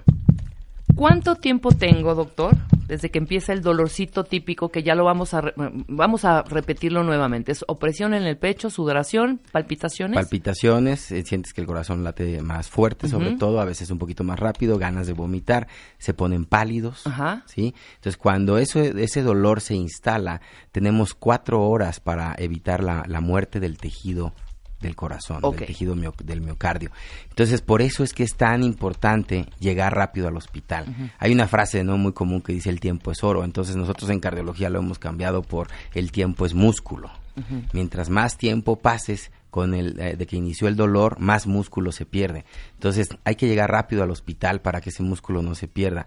Y, y ese tiempo se ha calculado, se ha visto en los estudios que es de cuatro horas. Cuatro horas. Cuatro horas. Entonces, cuando a ti te empiece un dolor de esas características, hay que correr al hospital antes de esas cuatro horas para que o, o- o no se muera todo el tejido o se muera la menor cantidad de tejido posible. ¿Y ese tejido te lo quitan? doctor? No, no, no, no. Se, queda, ahí. Se queda ahí. No pasa queda nada. No, no pasa nada. Simplemente esa parte donde, donde se muere, donde se seca, como decíamos, no se va a contraer. Y ese es el gran problema, que el corazón es una bomba que debe de contraerse para que circule la sangre. Y si un pedacito de esa bomba no funciona, entonces tu capacidad de mover la sangre disminuye. Claro. Y entonces se puede venir un problema que se llama insuficiencia cardíaca. Ok. Dependiendo del lugar en donde te dé el infarto, ¿depende el síntoma o se siente igual parejo en todos lados, dependiendo si es en el, la aurícula derecha y arribita o no sé? Sí, no, en, en realidad es algo muy interesante porque eh, la principal afección del infarto es en la parte de abajo del corazón, en los llamados ventrículos.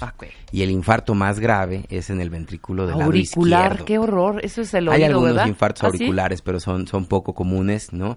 Este, la mayor parte de los infartos son en los ventrículos y el más grave es en el ventrículo izquierdo. Ok. También hay infartos en el ventrículo derecho, también son menos comunes. Y sí depende un poquito de la localización del infarto. Los infartos que ah, están sobre la pared anterior del corazón, que es la más peligrosa, a veces no se acompañan de, de- de algunas molestias que sí tienen los infartos de la pared de abajo. Los infartos de la pared de abajo se asocian mucho con esto que les comentaba yo de la náusea, sí, se les baja muchísimo la presión, ¿sí? y este se produce ahí un reflejo especial que se llama de Bessel-Harish. Entonces, Pero hay dolor. pero hay dolor, Ajá. sí, hay dolor. Lo que es interesante es que en realidad hay una susceptibilidad individual, que es así, no sabemos exactamente por qué ocurre.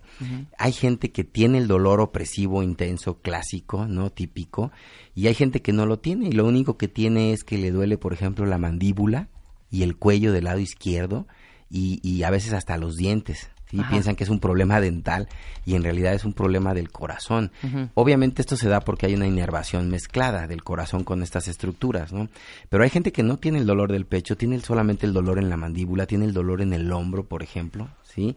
Este, me han llegado pacientes que solamente tienen el dolor en el codo, imagínate, así piensan que es gota. Sí. Y dicen, ah, yo creo que traigo gota, ¿por qué? Porque me duele muchísimo el codo. Y entonces cuando los exploras, pues ves que no tienen nin- ninguna inflamación en el codo. ¿no? Y ves, tomas el electrocardiograma y ya está ahí ocurriendo el infarto, ¿no? Entonces ya los mandas a urgencias y se documenta. Entonces, eso es muy importante porque obviamente son casos atípicos, no es el caso típico, ¿verdad? Sí, claro, son atípicos y me imagino que el dolor del codo no es un dolorcito nada más No, de es un dos dolor segundos, fuerte. sino que se queda un dolor fuerte y durante un mucho tiempo. Mucho tiempo. Ok, entonces ya vimos las causas, ahora cómo prevenir eh, el, el infarto al miocardio. Bueno, miocardio. eh, es muy importante saber que eh, hay algunas cosas que sí podemos hacer para prevenirlo. Y hay otras que por supuesto no podemos cambiar. Por ejemplo, sabemos que el infarto es más común en los hombres que en las mujeres. Bueno, no podemos cambiar el género. Sabemos que es más común en edades más avanzadas. Tampoco podemos dejar de, de crecer. Claro. Y, y en la mujer está asociado con la menopausia, lo cual pues también es un hecho natural. Pero hay cosas que sí podemos modificar. Por ejemplo, podemos controlar nuestra presión arterial, podemos eh, dejar de fumar, podemos controlar la diabetes, es súper importante. Se ha visto, actualmente se ha visto que es casi igual de importante o tal vez más importante controlar el azúcar en el diabético como, con- como controlar el colesterol. Así de a ese nivel llega la importancia de controlar el azúcar en el paciente diabético para evitarle un infarto y por supuesto eh, a- eh, hacer ejercicio, caminar todos los días. Nosotros lo, lo que recomendamos es el ejercicio aeróbico, no tiene que ser un ejercicio muy extenuante, simplemente caminar 30 a 45 minutos diarios puede ser suficiente para cuidar a tu corazón. Perfecto. Ahí están ya cómo prevenirlo y vamos con la segunda. Hipertensión arterial sistémica. ¿Qué Así es, es. eso, doctor? Presión alta. Eso quiere ¿no? decir exactamente lo que la gente conoce como presión alta, quiere decir que nuestras arterias están eh, en el interior de la arteria, tienen mucha presión.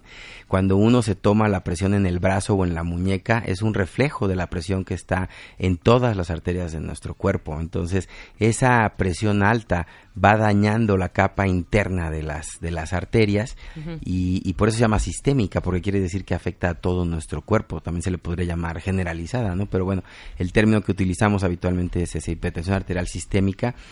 Y, y el problema es que si afecta a las arterias del cerebro, pues te puede provocar una hemorragia, un evento vascular cerebral. Si afecta a las arterias del corazón, te puede provocar un infarto del miocardio. Si afecta al riñón, te puede provocar una insuficiencia renal. Entonces, eh, algunas personas tienen molestias, ¿no? Típico de la hipertensión, que es el dolor de cabeza muy intenso de los dos lados, junto con eh, ver como lucecitas negras, Ajá. ¿sí? Que nosotros le llamamos eh, fosfenos, y oír eh, un zumbido en los dos oídos, que nosotros le llamamos acúfenos.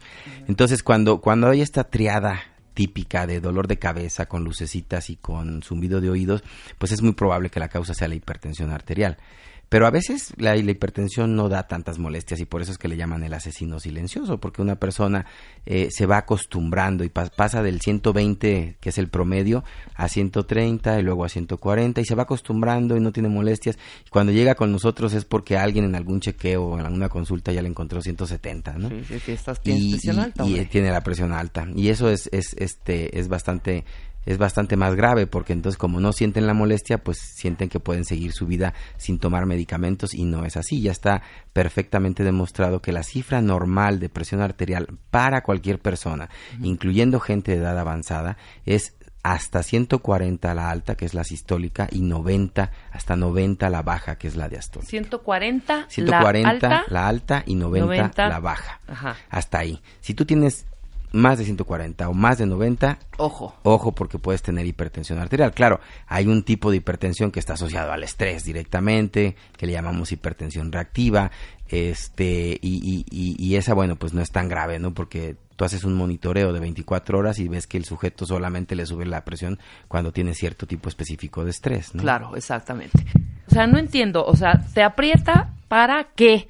O sea, ¿qué siente el... qué, qué, qué- o más bien, ¿qué me está diciendo el aparato que está pasando en mi, en mi, Ah, en es- mi cuerpo, pues? Ah, es, es muy interesante. Lo que hace el, el- el brazalete es apretar hasta que deja de haber flujo de sangre ok. por esa arteria. Eh, en este caso, por ejemplo, la del brazo, ¿no? Entonces, al, al dejar de haber flujo de sangre, pues ya no escuchas nada. Por eso es que lo, normalmente nosotros, los médicos, lo escuchamos con un estetoscopio. Exacto. Después ya los aparatos lo hacen en forma digital.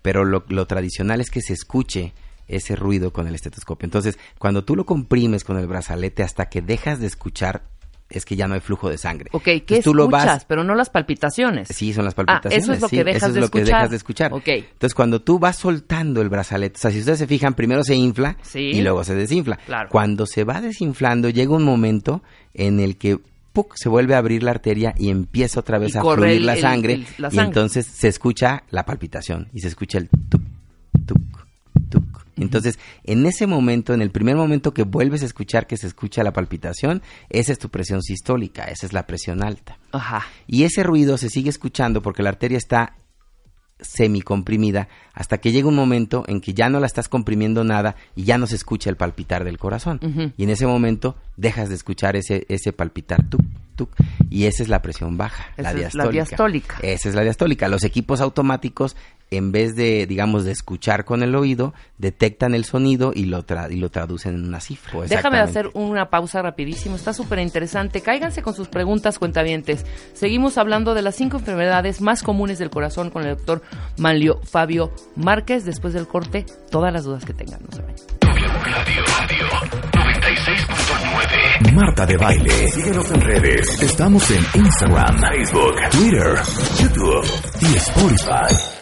Marta de Baile. 96.9 FM. 900 AM. Marta de Baile. W Radio. Seguimos platicando con el, con el doctor, nuestro cardiólogo Manlio Fabio Beltrones. Ah, ¿verdad? Márquez. Ok, ahora, ¿cómo prevengo la presión alta? La, La la hip- hipertensión la- más bien arterial La sistémica. hipertensión. El- Ahí los dos principales factores de riesgo son el tabaquismo y el sedentarismo, ¿no? Este, entonces, lo que hay que hacer es, por un lado, dejar de fumar porque el cigarrillo tiene muchos componentes que, que provocan vasoespasmo, es decir, que Claro. se cierren las arterias y suba la presión. Y por el otro, repeti- repito, caminar 30, 45 minutos todos los días para mejorar la circulación de nuestra sangre y que no y que y que disminuya esto. Esa es la mejor manera de prevenirlo. Hay que cuidar el colesterol, por supuesto, si eres diabético hay que cuidar el azúcar. Son si ustedes se fijan más o menos los mismos factores de riesgo para muchas enfermedades del corazón. Ajá. Por eso es que las agencias gubernamentales tratan de atacar todos esos factores de riesgo. Por ejemplo, el, el- el paciente hipertenso no puede comer mucha sal. ¿Por qué? Porque eso le sube la presión arterial.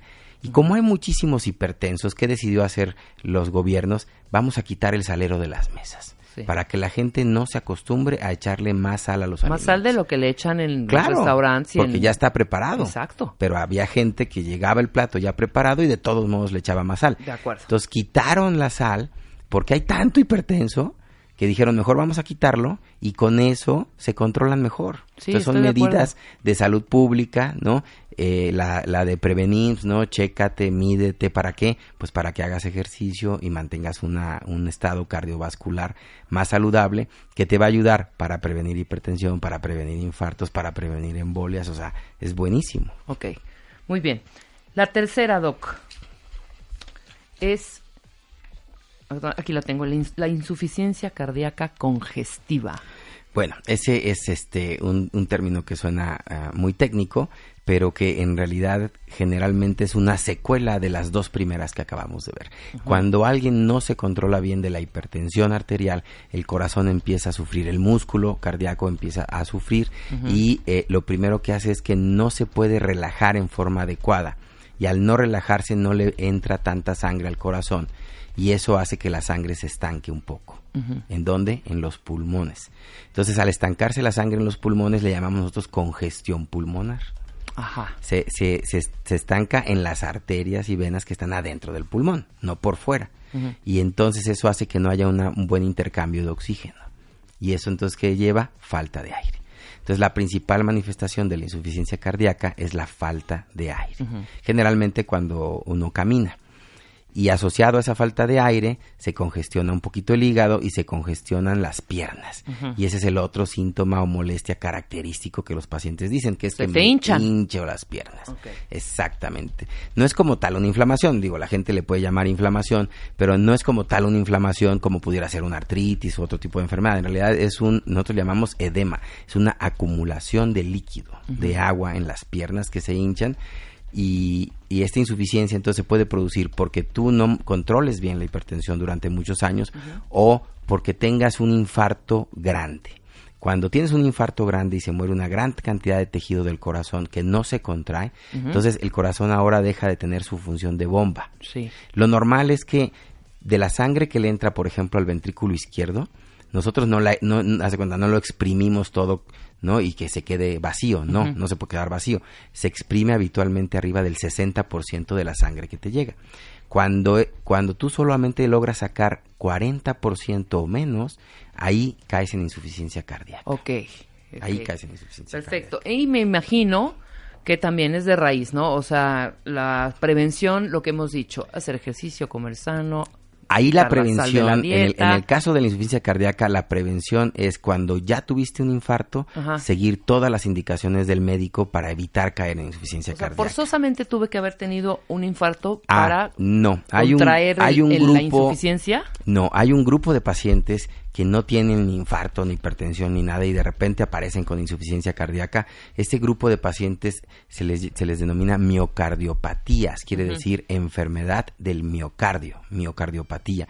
Y es una enfermedad entonces primaria, propia del músculo. Entonces hay algunas enfermedades que pues tú no tienes la culpa, tú no sabías, y de repente caes en insuficiencia cardíaca porque se te afectó directamente el músculo. ¿no? Sí. Eso, bueno, pues para eso hay que ir con el cardiólogo y él es el que hace los estudios y determina si es por hipertensión, si es por infarto o si es por algún otro tipo de problema. Claro, nos queda clarísimo. El cuarto, síncope o desmayo. Bueno, el, el- el- el desmayo es la pérdida del, del- del estado de alerta, ¿no? También le llaman pérdida del conocimiento o pérdida del estado de conciencia. Y este desmayo tiene la característica de que la persona se recupera inmediatamente. O sea, caen desmayados, pero luego, luego dicen, ok, ¿qué fue lo que pasó? Y se despiertan rápido, ¿no? Eh, el- la- los desmayos pueden ser de origen neurológico, es decir, de origen cerebral, o pueden ser de origen cardiovascular. Lo más común es que sea eh, de origen cardiovascular, no por el corazón enfermo, sino porque los vasos no están funcionando bien. Y eso es lo que se llama el síncope vasovagal o síncope neurocardiogénico. El corazón, repito, estructuralmente está perfecto, pero se te baja la presión arterial. La gente lo conoce como presión baja. O llegan y te dicen, es que yo soy de presión baja, ya me he desmayado tres veces, ¿no? Exacto. E- ese es el síncope más común Y ese no tiene broncas. y ese, digamos, este, solamente en casos muy raros. La mayor parte del el 99% de los casos son benignos. ¿sí? Exacto. ¿Por qué? Porque la gente aprende a reconocerlo y tiene lo que nosotros llamamos pródromos, es decir, te, te avisa que te vas a desmayar. Tú empiezas a sentirte mal, te pones pálido, la gente te ve, ¿qué te pasa? pues no sé, como que me siento mal, como que se me están doblando las piernas y siento que me voy a desmayar, pues a ver, siéntate, acuéstate, ¿no? Eh, y solamente en un porcentaje muy poquito, que es este 1%, ese desmayo puede ocurrir sin previo aviso. Sí, así y ahí de, sí ¡pum! es, vale, güey. así ya es muy grave, porque si estás, por decirte de alguna manera, estoy exagerando, ¿no? Pero estás ahí en una escalera, pues te caes No, por las escaleras. Y estás, bañándote. Estás bañándote, te golpeas con exactamente. Y eso llega a pasar, ¿no? Y ese es el, el, el que sí nos preocupa, es ese, ¿no? que, que le llamamos, de hecho, le llamamos síncope maligno por el hecho de que no avisa. Ok. Pero la mayor parte de los casos son benignos. eh, los síntomas, como, como ya comentaste, mareo, sensación de desmayo, obviamente el desmayo, palpitaciones, sudor- sudoración, presión baja. Presión baja, así Pero dime una cosa, en el momento que regresas del síncope, en estos que son vagos, ¿no? Del, Sí, del eh, vasovagal, sí. del, la- del síncope vasovagal. Cuando te toman la presión, porque mucha gente la tiene normal. Ah, ese es súper interesante. Resulta que eh, la presión, cuando en el momento que baja la presión a cero, al cerebro, y no le llega sangre al cerebro, en ese momento viene el desmayo. Ajá. Cuando estás de pie, obviamente, y te desmayas. Bueno, ¿qué es lo que pasa al momento que caes desmayado? Que la sangre de las piernas se regresa al cerebro. Ok, Y claro. entonces por eso luego, luego te despiertas. Eh, nosotros decimos que el desmayo es una reacción del cerebro que no está recibiendo sangre para recibir sangre. Es como una respuesta natural. Y dice, oye, no me está llegando sangre a la azotea. Sí, ¿qué te hago? voy a tirar Pum. tantito, hijo, Te para tiro que me- tantito para que ya para me que llegue sangre. sangre. Y entonces, obviamente, con eso la presión se recupera. Entonces, por eso es que es muy común que la gente tenga ya la presión normal. Y de hecho, nosotros, cuando tratamos a estos pacientes, no les decimos que tienen que tener una cifra exacta o específica de presión arterial. No es como el hipertenso. El paciente que tiene este problema puede tener 80, 60 de presión y estar perfectamente bien y no le pasa No nada. le pasa nada, claro. Exactamente. Pero sí, ese es un punto muy, muy interesante. Ok, perfecto. Y el último, Doc. Fibrilación, ahí está. Bueno, sí. Auricular. Esa sí es, esa sí es distinta, esa es una, una arritmia, es decir, un trastorno del ritmo cardíaco, que en este caso se produce en la parte de arriba del corazón, que son las aurículas, donde estas aurículas, en vez de tener su contracción normal, 60 o 70 veces por minuto, se van a cifras de 300, 400 latidos por minuto, pero esta contracción es tan rápida que es ineficaz. Entonces el gran problema es que no se está contrayendo bien esa aurícula. Entonces aquí la sangre se queda estancada en la parte de arriba, en las aurículas. Aquí el riesgo es que se haga un coágulo, Ok. porque la sangre se estanca. Sí, claro. Y al claro. estancarse la sangre, si tienes otros factores predisponentes, se puede hacer un coágulo. Y si el coágulo está del lado izquierdo, en la aurícula izquierda, se puede ir al cerebro. Híjole. Y viene la embolia. Entonces, por eso es que es tan importante y ahorita hay campañas a nivel mundial para tomarse el pulso y que tú reconozcas cuál es tu pulso normal, regular, rítmico y puedas identificar cuando tengas una arritmia de este tipo como la fibrilación auricular, porque la fibrilación auricular tiene una característica, es muy irregular, Ok. muy irregular. Entonces, cuando tú tienes una taquicardia porque, por ejemplo, sí, tomaste mucho alcohol y al día siguiente estás con la típica cruda, ¿no? O tomaste un cigarro, o nunca habías fumado y se te ocurrió A ver, fumar. dinos esa, esa cómo se quita rápidamente. ¿Tomando agua? Tomando mucha agua, exactamente. Perfecto. Con eso el corazón ya se recupera. Pero todas esas taquicardias son muy regulares. Como tú hiciste, van, eh, en vez de ir tac, tac, tac, van tac, tac, tac, tac, tac, tac, tac, pero van regular. Sí, exacto. En cambio, la fibrilación auricular es irregular. Entonces va tac, tac, tac, tac, tac, tac, tac, tac, tac, tac, tac, tac, tac, tac, tac, tac, tac. Entonces, tú eso lo puedes sentir en el pulso. Si la gente, si la gente aprende a tomarse su pulso y siente su pulso y dice, ok, este es mi pulso, mi frecuencia y mi ritmo, digamos, propio, ¿no? El día que te des arritmia, te vas a dar cuenta porque vas a tocar tu pulso y vas a decir, uy, Sí, ahí- está muy débil, está muy irregular, este no es mi pulso normal y hay que ir corriendo al cardiólogo para tomar un electrocardiograma. Eso es algo sumamente importante que desgraciadamente la gente luego lo da por, por lo, lo pasa por alto, ¿no? Y dice, bueno, voy a esperar a que se me pase. No, no esperen a que se le pase. Vayan inmediatamente a tomarse un electrocardiograma a la clínica, al centro de salud, a algún laboratorio médico que les quede cerca, porque eso va a servirle al médico para documentar el problema. Sí. Ahora dime, cuando es irregular, Sí. ¿sientes algo físicamente? Ah, sí, claro, también tú dentro del pecho, Ajá. si, si, la, si va muy rápido, tú sientes, ¿no? Que va muy irregular. Irregular, y- Irregular. pero te sientes como puedes mal, sentir- mal- te- malestar. puedes sentir malestar general, puedes sentir un poco de mareo también porque no le está llegando bien la sangre al cerebro. Porque cuando nos da taquicardia por otras cosas, ya sea o Sí. estresito o nervio, Es el o... pura- la pura palpitación. Exacto, no sientes No ni que te vas a eso, morir no. ni nada, ¿no? Esa es la diferencia. Nada más aguas, porque cuando a mí me pasa, doctor, que de repente, ya sabes, ¿no? Pues me eché mis dos tequilitas, no paso de dos, ¿no?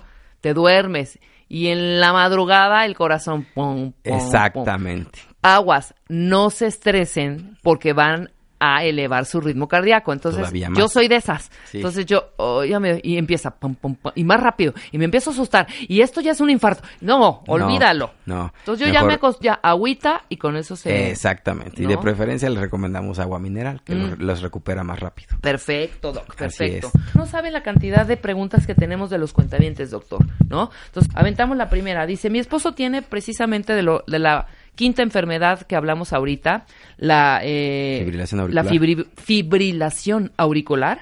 Y dice, sigue tomando, te voy a dar el medicamento, no sé si es Xarelto, Jarelto, Sarelto. Sí, cualquiera de los dos, Ok. Xarelto o Jarelto le llaman. Sí, ¿La llama- tendrá que tomar para el resto de su vida? Se llama Rivaroxaban, ese es el nombre genérico, es uno de los de los nuevos anticoagulantes que tenemos. Ajá. Eh, habitualmente la fibrilación auricular para prevenir las embolias se manejaba con un anticoagulante que se llama antagonista de vitamina K, que es este acenocumarina o acenocumarol.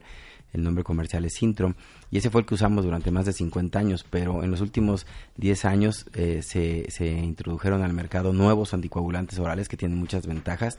Ajá. Uno de ellos es este, el Rivaroxaban, también está el Apixaban y el Dabigatran y cualquiera de ellos eh, es muy útil. En la mayoría de los casos, no, o sea, no, no podemos decir que, que- que siempre en todos, pero en la mayoría de los casos sí es un medicamento que se Para tiene que tomar de por vida mientras la fibrilación esté documentada, que es la parte más importante. Ahora, Sí. si tiene fibrilación, me imagino que debe ir constantemente a su médico. Exactamente, ¿No? tiene que estar en vigilancia constante por un cardiólogo o por un electrofisiólogo, que somos los especialistas en las arritmias. Claro, entonces ya deja tú el medicamento de por toda la vida. Sí que vaya a revisarlo para irle cambiando quizá también las dosis, Doc, ¿no? Dependiendo, dependiendo la, de la edad del paciente, por ejemplo, hay que hacer ajustes en el medicamento. Perfecto. Tengo aquí una eh, eh, llamada de Susana Contreras que dice, desde hace dos o tres meses, es que no se aguanten de verdad. En tres o cuatro veces por la noche, o sea, desde hace dos o tres meses, ha venido sintiendo tres o cuatro veces por la noche que le falta la respiración y le da un dolor muy fuerte en el pecho. ¿Con qué especialista? Hay que ir al cardiólogo, ¿no? Lo más importante, lo primero sería ir con el cardiólogo para tomar el electrocardiograma. Pero ahí, por ejemplo, específicamente, si el problema es en la noche, hay que ver si no es un problema más de tipo pulmonar, ¿no? Ok, entonces primero que vaya al Primero al cardiólogo, cardiólogo y el cardiólogo ya la remitirá. Ya la remitirá con el un neumólogo si es necesario. Pues manita, de una vez, hija, o sea, si ya llevas dos o tres meses, ¿para qué te esperas? Exacto. Muy bien, la siguiente, a ver, no veo. ¿Qué debo hacer para prevenir? Tomo muy seguido desinflamatorios, no esteroides, dice Neto Neto. Sé que afecta al corazón. Hay, hay eh, los antiinflamatorios se dividen en dos grandes tipos, los que son derivados de la cortisona se llaman esteroideos y los que no son derivados de ella se llaman no esteroideos. O sea, los Y naproxenos. El naproxeno, el ibuprofeno y todos esos. Y esos medicamentos cuando se toman por más de un año en forma continua, sí están asociados con mayor riesgo de enfermedad cardiovascular. Lo que se recomienda obviamente es no tomarlos tanto tiempo y si son indispensables, pues hacer suspensiones periódicas del tratamiento durante uno o dos meses Claro. para evitar el efecto acumulativo. Perfecto, Doc. A ver, Blanca dice, eh, ¿qué tan malo es para el corazón las descargas de adrenalina muy seguidas? No, no, no le pasa nada al corazón. A ver, está- explícame la descarga de adrenalina muy Pues, seguida. ¿Qué, ¿El que estrés se- o qué? Me imagino que se refiere a eso, al estrés, ¿no? Que es una descarga de adrenalina. Acuérdense que hay tres tipos de estrés, el estrés físico, el estrés mental y el estrés emocional. El emocional todos lo conocemos, el estrés mental, por ejemplo, que tienes que presentar un proyecto o tienes que hacer un examen. Y el estrés físico es porque te desgastas en el trabajo o por una enfermedad. Y todos esos diferentes tipos de estrés aumentan la adrenalina. Eso solamente en situaciones muy, muy, muy esporádicas llegan a dañar el corazón, que es lo que comentamos el otro día aquí con ustedes del corazón roto. Ajá. Pero en el 99% de los casos el corazón las tolera perfectamente, está diseñado para eso. Perfecto. Dolor en cuello y mandíbula y cabeza, ¿está relacionado? No es intenso el dolor, dice Jocelyn, pero no se va. Eh, solamente si estuviera asociado con ejercicio físico. Si ese dolor se produce por hacer algún tipo de ejercicio físico, entonces sí. Si no tiene ninguna relación con ejercicio físico, es muy poco probable. Ve con Malio, Jocelyn. Ok, a ver, este es muy interesante. Cuando salen rayitas de color café en las uñas, doctor, ¿puede ser una afección cardíaca?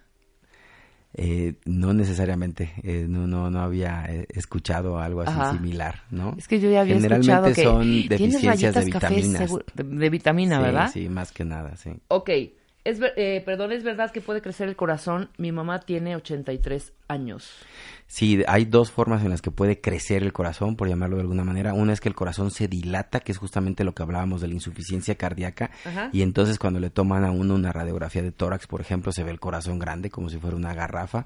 Y otra es que el corazón puede crecer la pared del corazón secundario a la hipertensión. Ok. El, el- el- el- el corazón es un músculo, si tú lo ejercitas mucho se hace muy grande.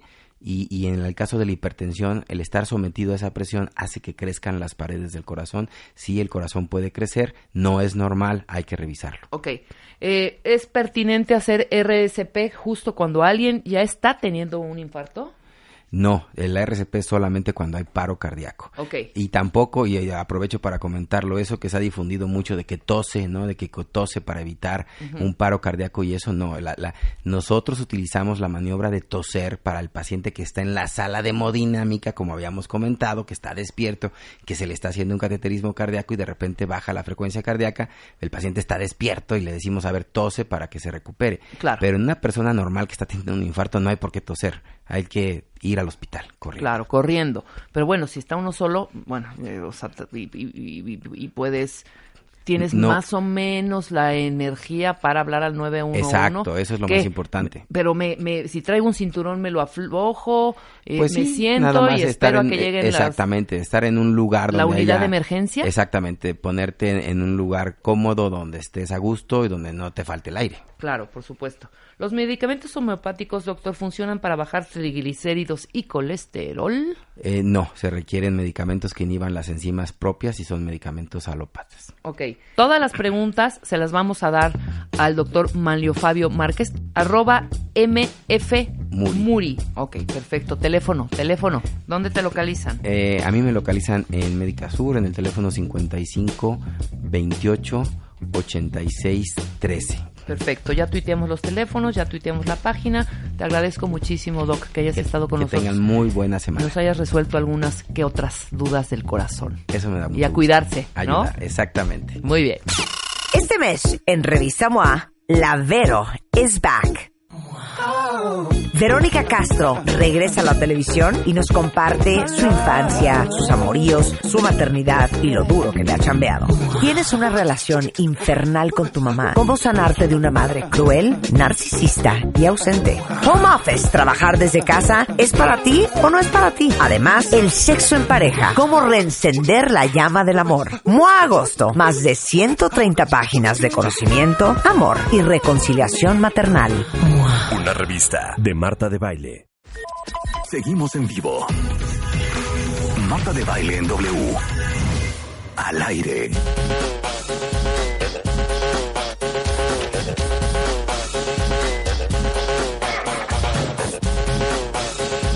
Dos 12 de la mañana con 31 minutos, cuentavientes. Buenas tardes.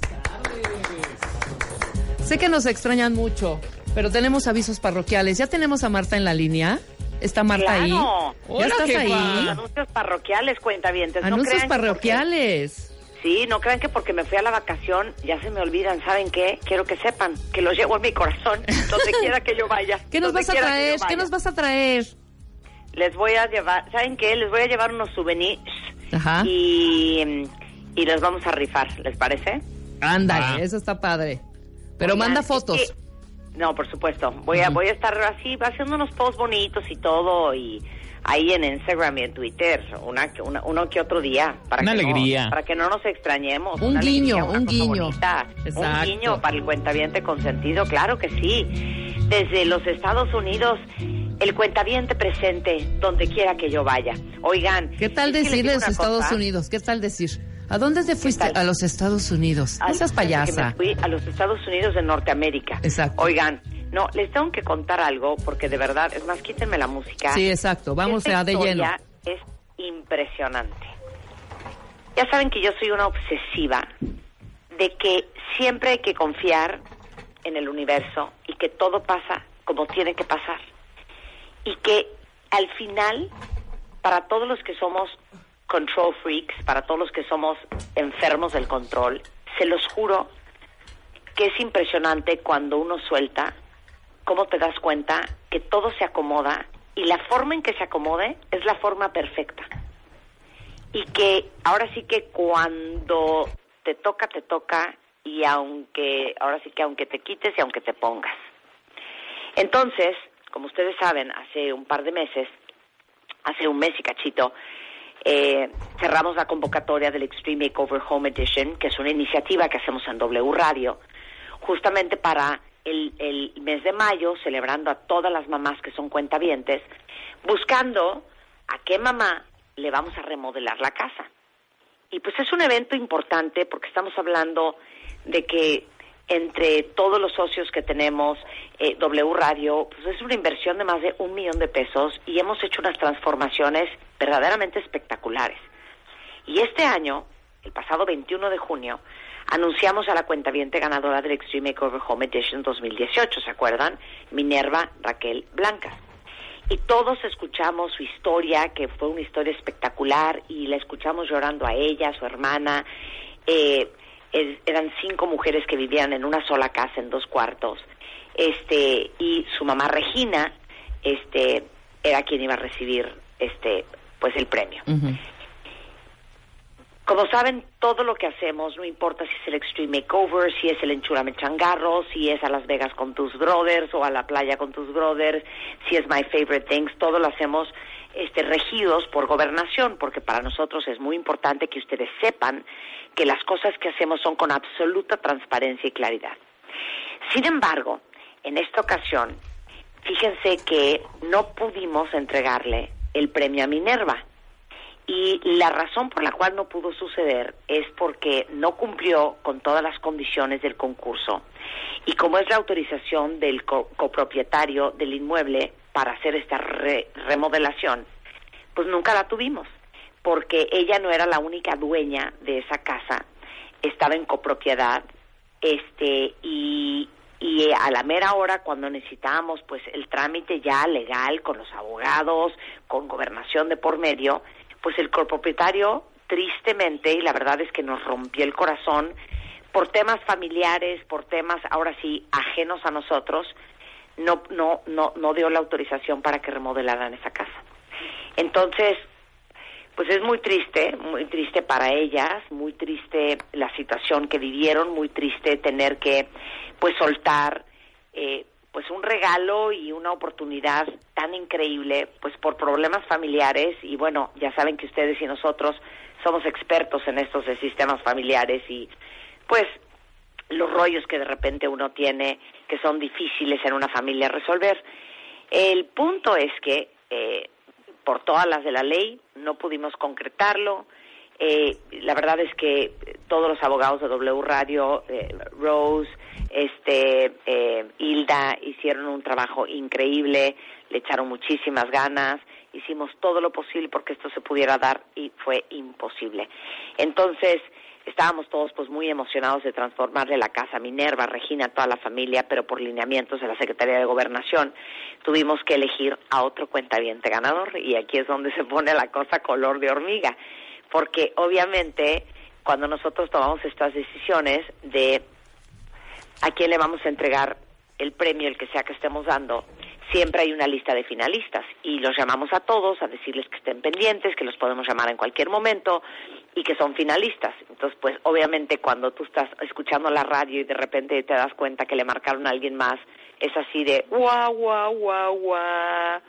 Pero, pues después de evaluar las más de 500 historias que nos llegaron en esta quinta edición del Extreme Makeover Home Edition, pudimos tomar una decisión y tenemos una ganadora de esta transformación total de piso a techo. Este, la verdad, de un esfuerzo increíble y agradezco muchísimo la paciencia de todos nuestros socios que creen en nosotros, obviamente de Elvex, de Comex, de Mejoravit, ¿Quién más me falta, Rebeca? Samsung.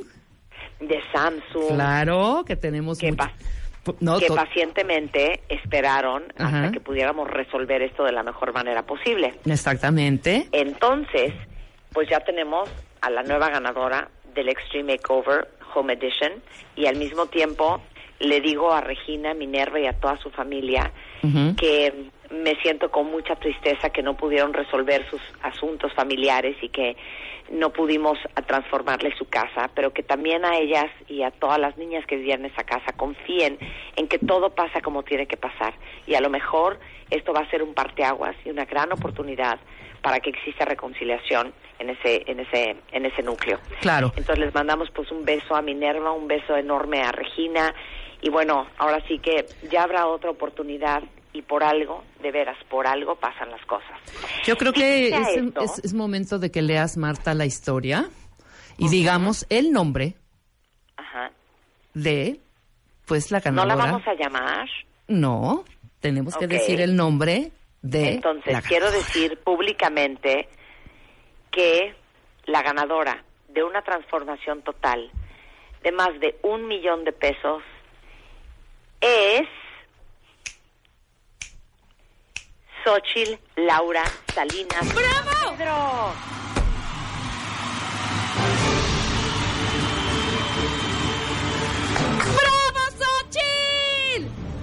¡Bravo, Yo soy la más emocionada también. Si me emocioné la primera vez, esta también. Que nos mandó una historia increíble que lee así.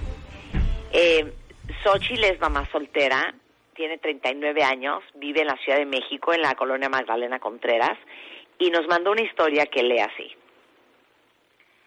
Hace seis meses nos pasamos a nuestra casa, Emilio y yo.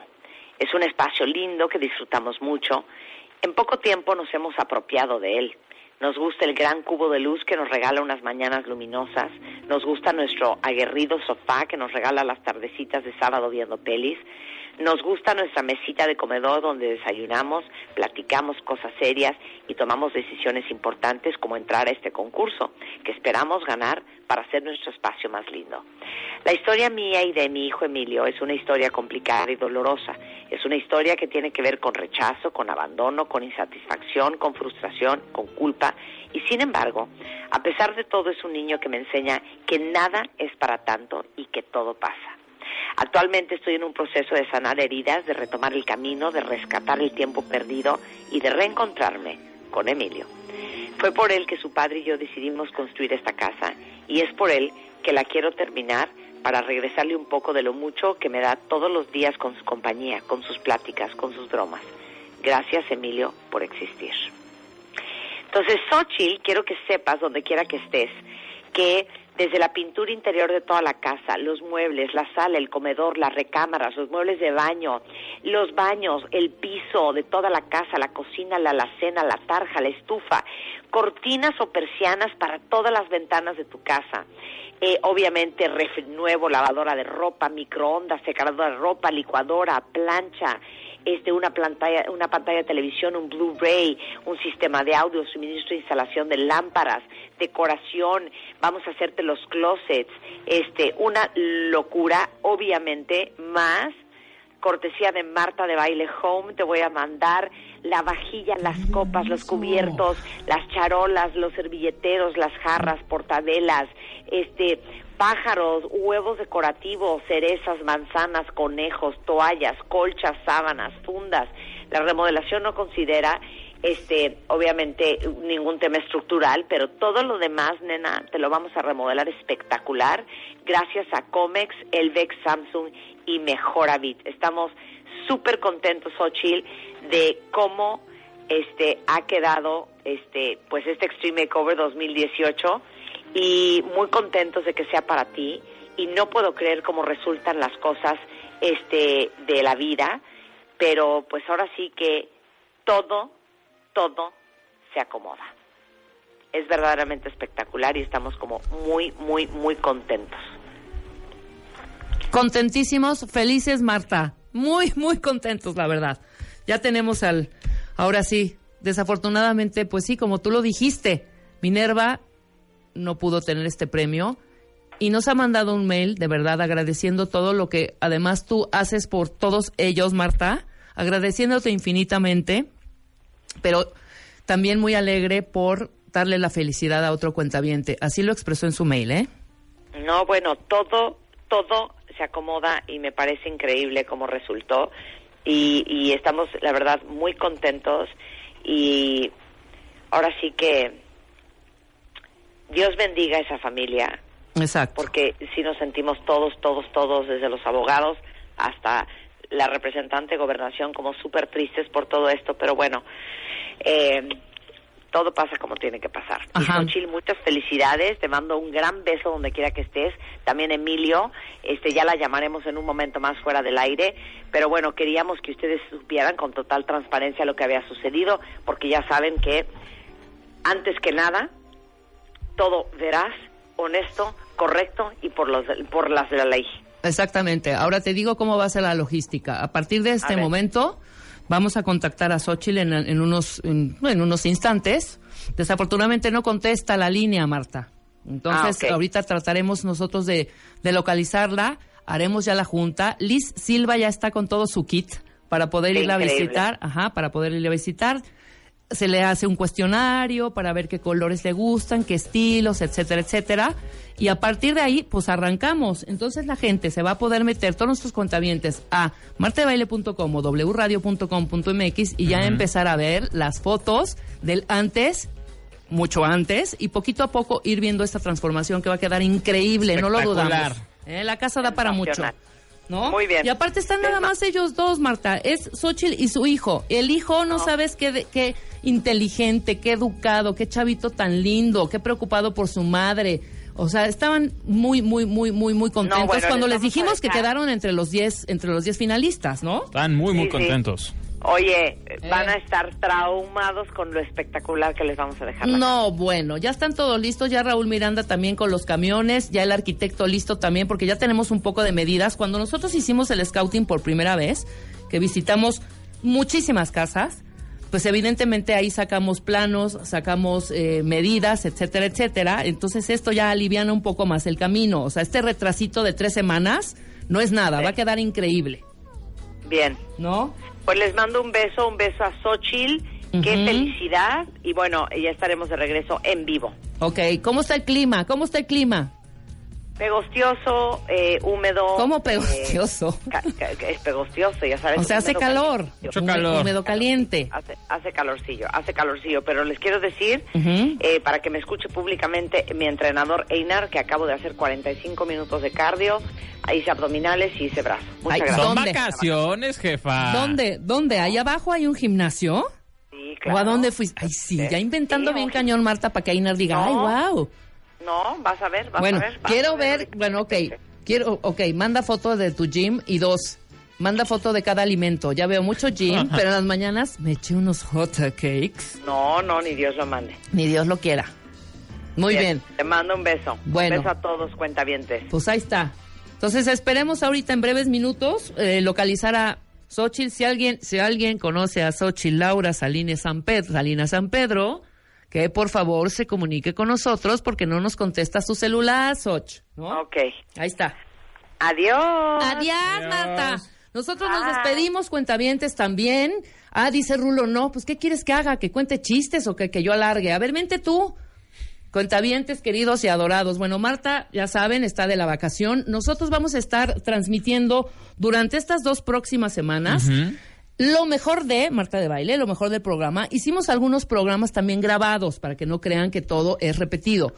No, y los programas más picudos que más les encantaron, los que más fueron podcast de oro, los vamos a poner otra vez para que los escuchen y los revivan con nuestros especialistas que queremos tanto, ¿no, Rebeca? No, exactamente. Entonces es una recopilación, cuentavientes, de todo lo mejor que han escuchado durante los anteriores cinco años. No nos fuimos tanto atrás, o sea, agarramos programas de hace cinco que todavía no recordamos y que algunas veces no están ni siquiera en los podcasts. Sí, oye, los especiales musicales que hemos hecho aquí con Mario Lafontaine y Benjamín, que bueno, les increíbles, increíbles. Ajá, que son guardables, que son coleccionables y bueno, ¿qué? ¿Por qué te Podcast ríes? para llevar. Sí, que te un podcast para llevar. Entonces vamos a estar así, o sea, rolitas, choritos, vamos a estar eh, pendientes en, eh, en todas las redes, o sea, seguimos online en todas nuestras redes. Estamos, eh, te digo, con una recopilación increíble que hemos hecho y que fue eh, curaduría de Ana y de Rulo. Entonces, eh, lo vamos a pasar muy bien, aunque no estemos en vivo de corazón, de verdad, estamos con. Entonces, eso, evidentemente tenemos que tener un poquito de vacación. Bueno, Marta la tiene, no, yo, yo aquí al pie del cañón con todos. Todos aquí, los días. Con todo lo de la No, y producción. prepárense, porque después de las vacaciones, después de estas dos semanas, vienen unos programas que, bueno, les van a encantar. Exactamente, ya estamos preparando la nueva producción post-verano. Post-verano. Ajá, y vienen muchas sorpresas, viene el enchúrame en changarro, así que pendientes, pendientisísimos. Y pues My Favorite Things ya para cerrar, o sea, es que, güey, Es que ya se acabó el año. No, cállate, el otro día, ah, el sábado, Ajá. un amigo que está caminando y paseando por San Ángel y de pronto veo que empieza a subir unas fotos maravillosas de Catrinas y unos letreros increíbles y flores de cempasúchil que dicen Feliz Día de Muertos. Espérate, digo, estamos en julio. Y digo, ¿dónde estás, hijo? Estamos apenas, o sea, ya es ago- mañana es agosto, apenas agosto, septiembre, octubre. Todavía falta mes patrio, exactamente, Rulo, falta el mes patrio Sí. y ya estamos festejando el Día de Muertos, ya pan de muerto y todo. No, no sean así, dejen Bueno, por eso el entonces yo ya voy a estar también entonces promocionando My Favorite Things que es en diciembre, entonces que estén pendientes. Las ¿no? calaveritas de baile, todo ya de una vez. Exactamente.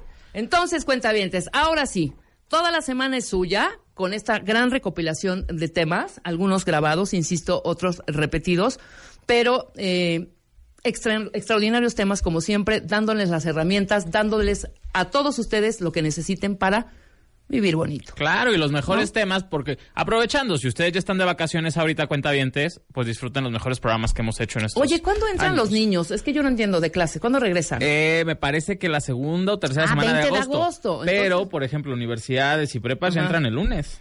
Este lunes. ¿Ya? Sí. Ah, ok. O sea, la semana que entra ya entran universidades y hasta el 20 de agosto los o sea, de regreso al tráfico, de regreso a todo. Bueno, Pero sí, es que este- tenía yo esa duda. Entonces ya la vacación, vacación, vacación ya no es tanto, tanto ahorita, son ¿no? como los últimos días del los verano, ya. Eso no lo voy a decir, Rulo. Es que tengo un chicharito y me está diciendo Rulo unas cosas. No lo voy a decir.